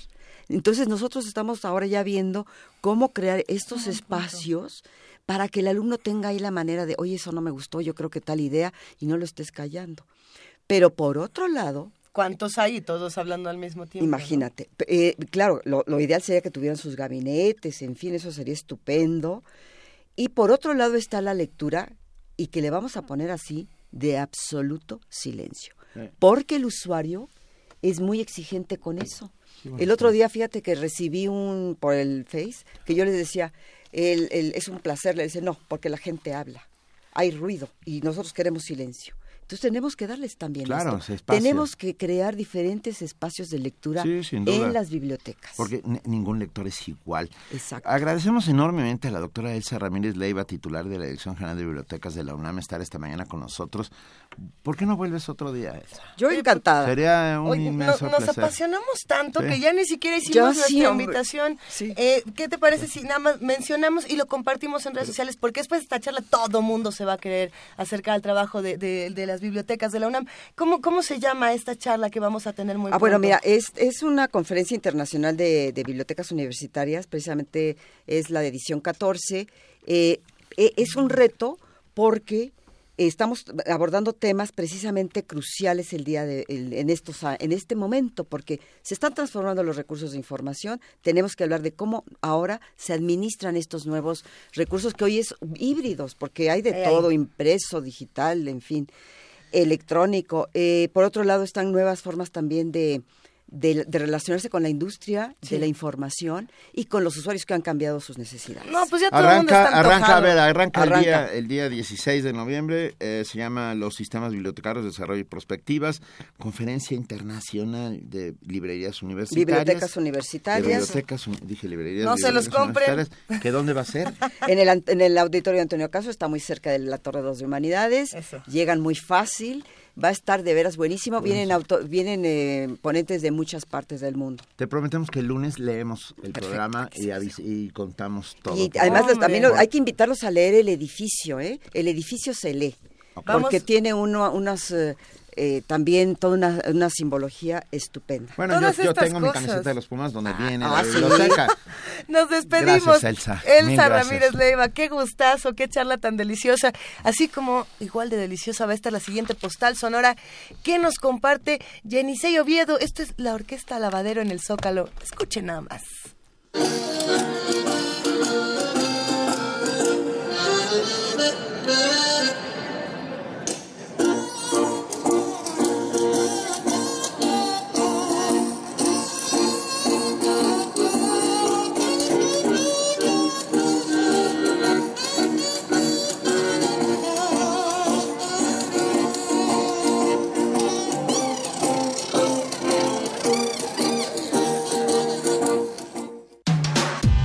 En redes sociales, en Facebook como Primer Movimiento UNAM y en Twitter como P Movimiento o escríbenos un correo a primermovimientounam@gmail.com. Hagamos comunidad. Son las 9 de la mañana con 49 minutos. Nosotros seguimos revisando todas las cosas que nos dejó la doctora Elsa Ramírez Leiva, titular de la Dirección General de Bibliotecas de la UNAM. Qué rica conversación. Se va a poner mejor todavía en las cosas a las que nos está invitando en las conferencias. No se las pierdan. Y nosotros todavía tenemos algunas notas. Esta nota sobre Plutón les va a interesar muchísimo. La sonda New Horizons, que explora Plutón desde 2006, ha enviado imágenes de uno de los satélites de ese astro y ahora se dirige al cinturón de Nuestra compañera Cristina Godínez nos amplía la información. El planeta enano Plutón fue descubierto en 1930 y Caronte, una de sus cinco lunas, en 1978. Hace 10 años era uno de los nueve integrantes del Sistema Solar pero el 24 de agosto de 2006, la Unión Astronómica Internacional consideró que no reunía las características para ser considerado como planeta y lo incluyó en una nueva categoría llamada Plutoide. La nave New Horizons es una misión espacial no tripulada por la NASA, destinada a explorar Plutón y sus satélites. Fue lanzada en 2006 y desde 2013 ha enviado imágenes del polo norte de Caronte, uno de los satélites de Plutón, en las cuales se observa un color rojizo. La explicación de esa coloración nos la ofrece el doctor Alejandro Fara, académico del Instituto de Astronomía de la UNAM. Plutón y todos los componentes que están por ahí, la mayoría es hielo y rocas. Entonces como que uno no se explica por qué tienen una coloración diferente. De hecho, le pusieron el nombre de Mordor a la mancha precisamente le están poniendo nombres basados en la obra de J.R.R. Tolkien, El Señor de los Anillos, que es algo así como la Tierra Negra. Y resulta que esta mancha es causada porque Plutón, que está compuesto de nitrógeno congelado, y metano y monóxido de carbono, y justamente este metano, cuando se evapora o sale de Plutón, la luna de Caronte lo atrapa y se deposita suavemente en los polos y le da esta coloración rojiza. La sonda ya salió de Plutón y está llegando al cinturón de Kuiper. Esta sonda nos está enviando información de estos objetos que van a ayudarnos a entender cómo se formó el sistema solar y cómo está evolucionando. Entonces, toda esta información no es que nos aporte algo inmediatamente, pero con el tiempo nos va a permitir tomar decisiones para futuras misiones espaciales y sobre todo entender la formación de nuestro sistema solar que al entenderla podemos proyectarla en la formación de nuevos sistemas solares que están ocurriendo por ahí en el universo y de esa manera en el futuro tengamos que ir a otro sistema solar a colonizar o a vivir porque bueno la Tierra no es eterna y esperemos que el ser humano logre vivir muchos años más en este universo. Para Radio UNAM, Cristina Godínez. Primer movimiento. Clásicamente diverso.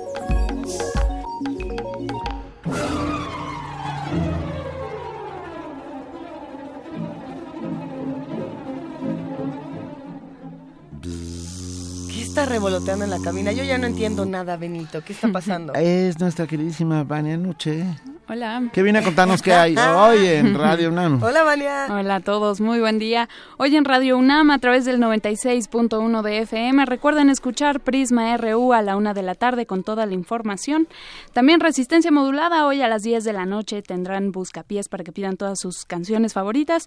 Y la retransmisión este fin de semana de Testimonio de Oídas a la una de la mañana. Por el 860 de AM tenemos hasta el 15 de noviembre. Recuerden que podrán disfrutar Frankenstein de Mary Shelley, dirigido por Eduardo Ruiz Aviñón. Y Qué mañana. bonito lo dices, Vania. Eso de Frankenstein. Frankenstein. Sí, sí lo pronuncias así como. Suena, suena muy seductor. Otra vez, a ver, dilo. escena. Frankenstein. Ve nada más. Ve nada más. ¿Te acuerdas? En el pequeño Frankenstein de Mel Brooks, cada vez De que Mel decían Brooks. el nombre de Frankenstein. No, no era de doctor. Frankenstein, era de la de la ¿No era del doctor? Ay, bueno, ahorita lo, Venga. lo, lo buscamos. Sí. Continúa, Vania, perdónanos. No se preocupen, mañana, mañana también tenemos mucha programación. Es sábado de Hocus Pocus, van a hablar sobre identidad de género en los niños, no se lo pierdan a las 10 de la mañana y la retransmisión de Gabinete de Curiosidades el domingo a las dos y media por el 96.1 de FM. Eh, los vengo a invitar también a una conferencia el próximo domingo en el marco del quinto festival En Contacto Contigo. Es una conferencia que vamos a dar Tessa Uribe, voz de Radio UNAM. Héctor Castañeda, locutor de Resistencia Modulada y una servidora. Venga. El próximo domingo a las 4 de la tarde en la sala Carlos Chávez del Centro Cultural Universitario. Es una conferencia sobre locución y actuación radiofónica. Va a estar muy interesante, va a estar muy padre. Les tenemos muchas sorpresas, así que los esperamos por allá en el Centro Cultural Universitario. Pueden revisar el programa eh, completo en www.encontacto contigo.unam.mx, diagonal Festival 2016. Ahí está toda la información en PDF, lo pueden eh, revisar a detalle y recuerden visitarnos en www.radiounam.unam.mx y consultar nuestras redes sociales como arroba Radio UNAM. Y ya me voy, que tengan todos un excelente fin de semana. ya me voy. ¿Y ya te vas, Vania? Eh, Oye. Sí, tenemos a los, por favor, los que escribieron en Twitter para pedir sus boletos, nada más especifíquenme qué día quieren ir a la, a la función de cabaret, por favor, porque no me dijeron qué día, entonces no sé. Gays Anatomy se llevó muchísimos boletos. Es Muchas nuestra gracias, bibliotecóloga. Muchas gracias a todos. Vania es como nuestra bibliotecóloga, ¿no? Oye. Ah, o sea, es súper ordenada, lo tiene clarísimo. Nos manda, nos manda Todo tiene orden. Hay muchísimo orden en el caos, como bien decías. Eh, gracias, Vania Nuche. que Muchas gracias a todos. Gracias, querida. Buen fin de semana. Oigan, ya nos vamos a despedir. Nada más para los que nos han escrito en redes sociales, que fueron muchos, eh, preguntándonos por lo que se estaba haciendo desde Bibliotecas de la UNAM. Es una brevísima despedida. Sí les recordamos que vamos a compartir en redes sociales esto del, del, del décimo cuarto, de la décima cuarta Conferencia Internacional sobre Bibliotecas Universitarias, los sistemas bibliotecarios, desarrollo y prospectivas. Esto se está organizando desde la universidad, tiene apoyo de, de muchos países, va a estar bastante bueno, no se lo pierdan, por favor vamos a compartirlo, eh, porque esta charla que estuvo tan rica y que nos gustó tanto debe seguir en diferentes espacios para que fomentemos la lectura entre todos. Nos vamos a despedir con una canción Sí, buenísima. nos vamos. Nos va, espera, porque nos está llegando. entró algo de Alejandro último. Massa así corriendo y, y me dio un papel que no sé qué significa, pero si me dice qué significa, ahorita, ahorita lo vamos a compartir. Me parece que nos ten- tenemos muchas llamadas, tenemos muchos comentarios. Nos están preguntando que el sonido de caballos, Es que era. ¿qué era? A era ver, el, el- ¿qué fue? era Frau Bluge, gracias. Ah, Frau Bluge, y entonces sonaba el relincho de los caballos. Millones de gracias. ¿Fuiste tú, Alejandro? ay, Alejandro Massa Alejandro está en Massa. todo. Claro, era Frau. Decían Frau Bluge y Sonaba los caballos afuera hacían, relinchaban violentamente. Ah, Ay, qué padre. Ya nos vamos. Es siempre un privilegio poder estar con ustedes de lunes a viernes, de 7 a 10 de la mañana, y es un privilegio, sin duda, estar con mi compañera, amiga, queridísima y brillante, Luisa Iglesias. Ay, Benito Taibo, cuánto, cuánto te quiero. Feliz fin de semana a todos los que nos escuchan. Eh, disfrutemos y aprendamos los unos de los otros. Gracias, Benito, por dejarme aprender de ti No, todos hombre, los días. gracias yo por aprender y, y Gracias gracias, por al dejarnos aprender todo nuestro, de eso, nuestro Eso. equipo, nuestro maravilloso equipo de profesionales. De Sí. verdad es un placer. Y gracias a ustedes. Nos van a tirar la rola ya, Que hacen ya diariamente comunidad con nosotros. A ver, no nos podemos ir, no nos podemos ir sin Susan de Leonard Cohen. Gracias, maestro Cohen, por todo lo que has hecho por nosotros. Esto fue Primer Movimiento. El mundo desde la universidad y Susan. to her place near the river. You can hear the boats go by. You can spend the night beside her. And you know she's half crazy. But that's why you wanna be there. And she feeds you tea and oranges that come all the way from China. And just when you mean to tell her that you have no love to give her, then she gets you on her wavelength and she lets the river answer that you've always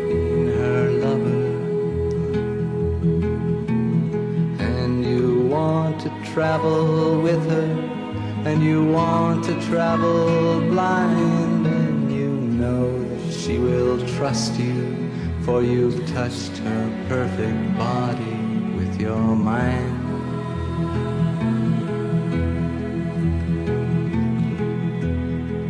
And Jesus was a sailor when he walked upon the water. And he spent a long time watching from his lonely wooden tower.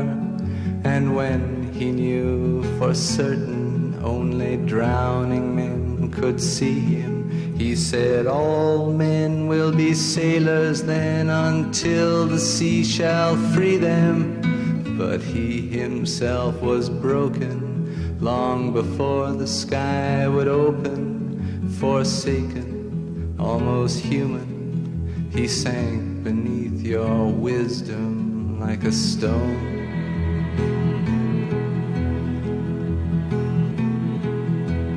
And you want to travel with him, and you want to travel blind, and you think maybe you'll trust him, for he's touched your perfect body with his mind.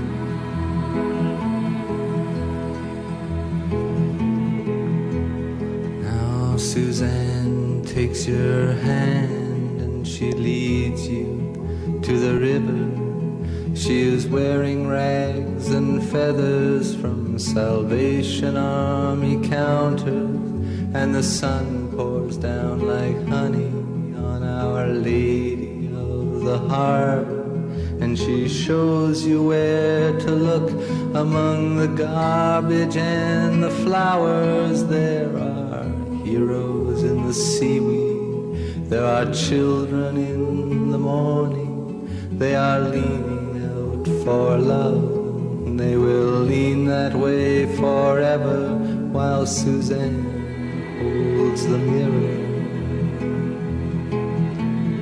And you want to travel with her, and you want to travel blind, and you know you can trust her, for she's touched your perfect body with her mind.